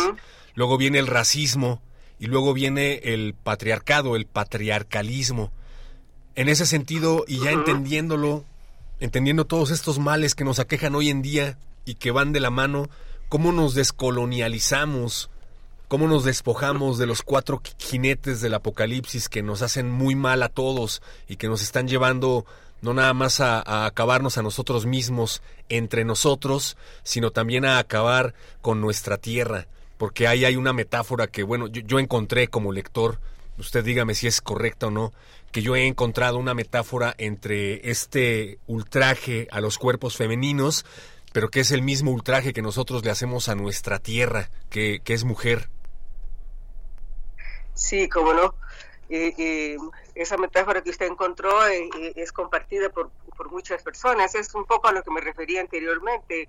Es eh, la cuestión del cuerpo-territorio, ¿no? O sea, el, eh, es una relación entre el, cuerpo de las mujeres y el, ultraje ¿no? de, los territorios y el ultraje hacia los cuerpos de, las mujeres. O sea que, que, sí, es, eh, tiene usted toda la razón.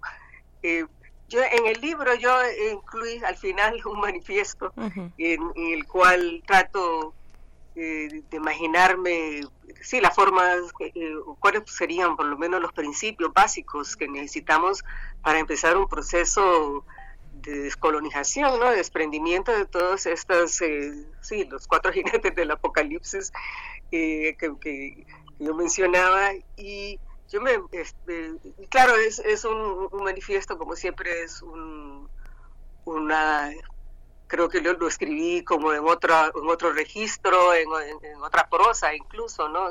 Distanciándome un poco de las convenciones eh, este, netamente académicas.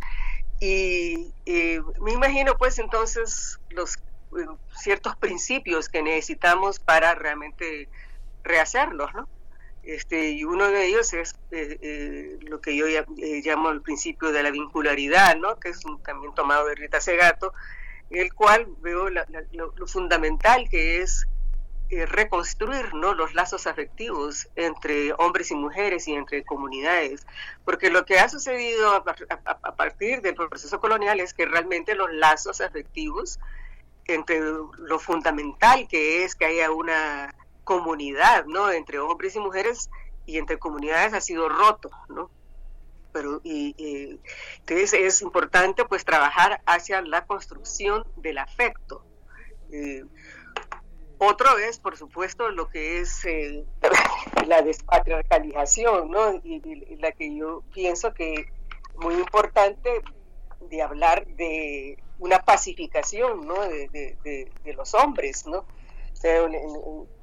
De alguna manera romper con, la cultura, ¿no? De, violencia este, contra las mujeres, pero contra otros hombres también, ¿no? La cultura de la guerra, ¿no? Que ha sido tan presente ¿no? En, el mundo que los hombres crearon, ¿no? Y lo vemos hoy que este, toda, a diario, ¿no? Lo estamos viendo en, este momento. O sea que es, es pienso que la, esa reconstrucción de la vincularidad, por ejemplo, tiene que pasar por un proceso de despatriarcalización y pacificación de los hombres, de manera que haya un reconocimiento no mutuo de, de, hombres y mujeres sin es sin la despatriarcalización y las bolivianas lo han dicho muy claramente no puede haber descolonización no puede haber una un proceso de descolonización o reconstitución de la sociedad si, si vamos a mantener el, el, patriarcado. Y otra cosa que no se puede mantener es también la, la, cuestión de la raza, la definición de ciertos grupos humanos ¿no? como eh, no humanos o subhumanos o este, como por naturaleza este, subordinados a, pues, eh, al hombre blanco o al hombre mestizo, creo yo, ¿no? También. O sea que la, que la idea de la raza este, debe ser eh, completamente desechada y, un reconocimiento ¿no? de, del otro. Lo otro que, que, pienso es la resacralización del, del trabajo, ¿no? O sea, distanciándonos ya de la lógica capitalista, ¿no? Y este, volviendo un poco a lo que nos enseñan, las culturas eh, indígenas, ¿no? De, concebir el trabajo como eh, algo que se, eh, como algo sagrado, ¿no? Que se efectúa, ¿no? Para crear comunidad, ¿no? Para la supervivencia de la comunidad, pero la supervivencia también de nuestra convivialidad con la naturaleza, con otras entidades vivas, ¿no? Como son eh, los animales o la naturaleza, o sea, que tiene como un elemento ecológico, digamos, y, sagrado también, espiritual, ¿no? O sea, que tenemos que desprendernos, ¿no? De la lógica del, capital, en donde el trabajo está destinado a la creación de la ganancia de, de unos cuantos, ¿no? Eh, en ese sentido, pienso que tenemos que también de desprendernos. Vivimos en una etapa de, la historia ahorita donde hay una especie de endiosamiento de la tecnología, ¿no? Y vemos a la tecnología casi como si fuera una fuerza en la naturaleza incontrolable por la sociedad, ¿no? La tecnología tiene, podrá tener algunos aspectos eh, positivos, pero lo que estamos viendo con la tecnología es realmente como una especie de de, dictadura sobre nuestras vidas. Creo que también se debe de, desprender y, estar atado a, los principios este, anteriormente mencionados. Y más bien el trabajo y la tecnología tiene que estar destinada, pues, a, este, a, la, vida, ¿no? A la preservación de la vida. Eh, y por último está, pues, la, descolonización de la política, la, importancia de, de ir más allá de la democracia liberal y ir más allá del Estado-Nación, que son las dos configuraciones políticas eh, del colonialismo que eh, están en, profunda crisis y que debemos realmente todos y todas y todos realmente empezar a imaginarnos eh, estructuras distintas, ¿no? No necesitamos estar imbuidos en procesos electorales que como vemos lo que hacen es sencillamente es como un, proceso, son focos de infección, de, de, corrupción y lo que tenemos entonces es que crear es distintos poderes, ¿no? Y claro, en, este manifiesto que como digo es una especie de soñar despierto, este, pues la, la, idea es, eh, pues sí, configurar un nuevo, un nuevo poder y, quizás en un proceso de transición este, este, nuevo, este nuevo poder deberá estar en manos precisamente de aquellos que han sido excluidos hasta ahora para crear pues un, mundo eh, alternativo. Sí, este, este manifiesto que se encuentra en el libro Colonialidad, Género y Democracia, un libro integrado en tres apartados, en tres secciones. La última parte de la tercera sección es la que incluye este manifiesto del que también estamos hablando, doctora Breni Mendoza. Eh, por último, eh, un poco esto, esto último que nos comenta y para recapitular, eh, ¿de dónde sacar insumos para imaginar esas nuevas maneras, esas formas o estructuras distintas de vida colectiva o de vida en común? Eh, un poco recapitulando, es también pensar qué nos está diciendo el movimiento indígena eh, usted nos dice en este libro que hoy por hoy la vanguardia de la lucha y de una nueva racionalidad política está no en el movimiento obrero, digamos, o en el movimiento campesino, sino en el, movimiento indígena. Incluso hace una crítica diciendo eh, que incluso es tan así que la academia ha tomado prestadas, eh, vamos a ponerle ahí comillas, nociones propias del movimiento indígena. Por un lado eso, y por otro es, es complejo y doloroso ver, por ejemplo, eh, cómo eh, hoy a 30 años, bueno, se cumplirán el primero de enero del próximo año, 30 años del levantamiento zapatista, del Ejército Zapatista de Liberación Nacional, el movimiento zapatista ha anunciado que se repliega ante los embates del crimen organizado. Es un contexto muy complejo el que se está viviendo en Chiapas con el zapatismo y no solamente el zapatismo, sino las comunidades indígenas de otro tipo, con otros tipos de organización. Pero,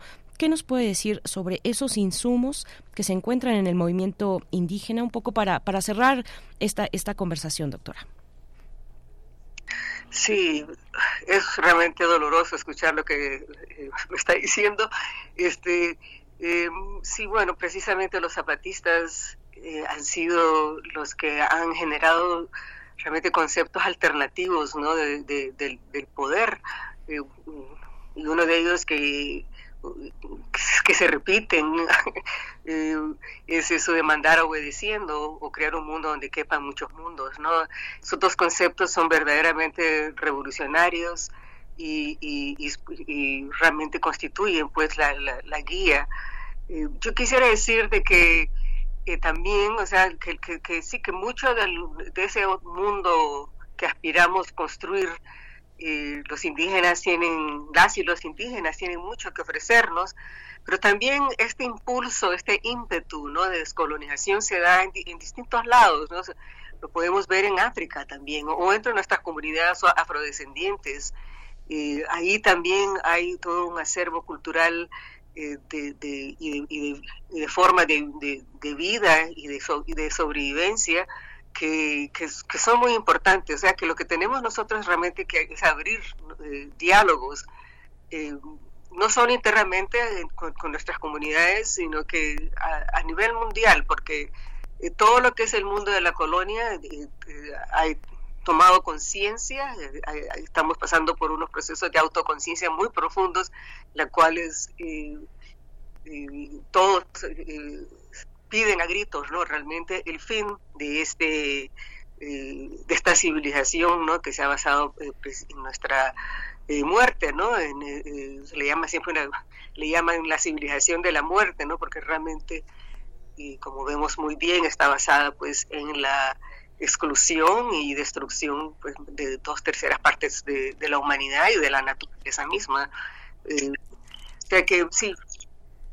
Em, y bueno, hablando de lo que me refiere a los repliegues del, zapatismo ante el crimen organizado, pues es un, realmente es un tema que, eh, incluso lo, tengo en el manifiesto también, vengo también de un país donde el crimen organizado eh, ha reinado este, y es, un tema que interesantemente yo lo veo no muy abordado dentro de los debates eh, descoloniales, la cuestión del, narcotráfico y la, y la forma de inserción que se ha escogido en América Latina, ¿no? la, inserción al capitalismo a través del narcotráfico. ¿no?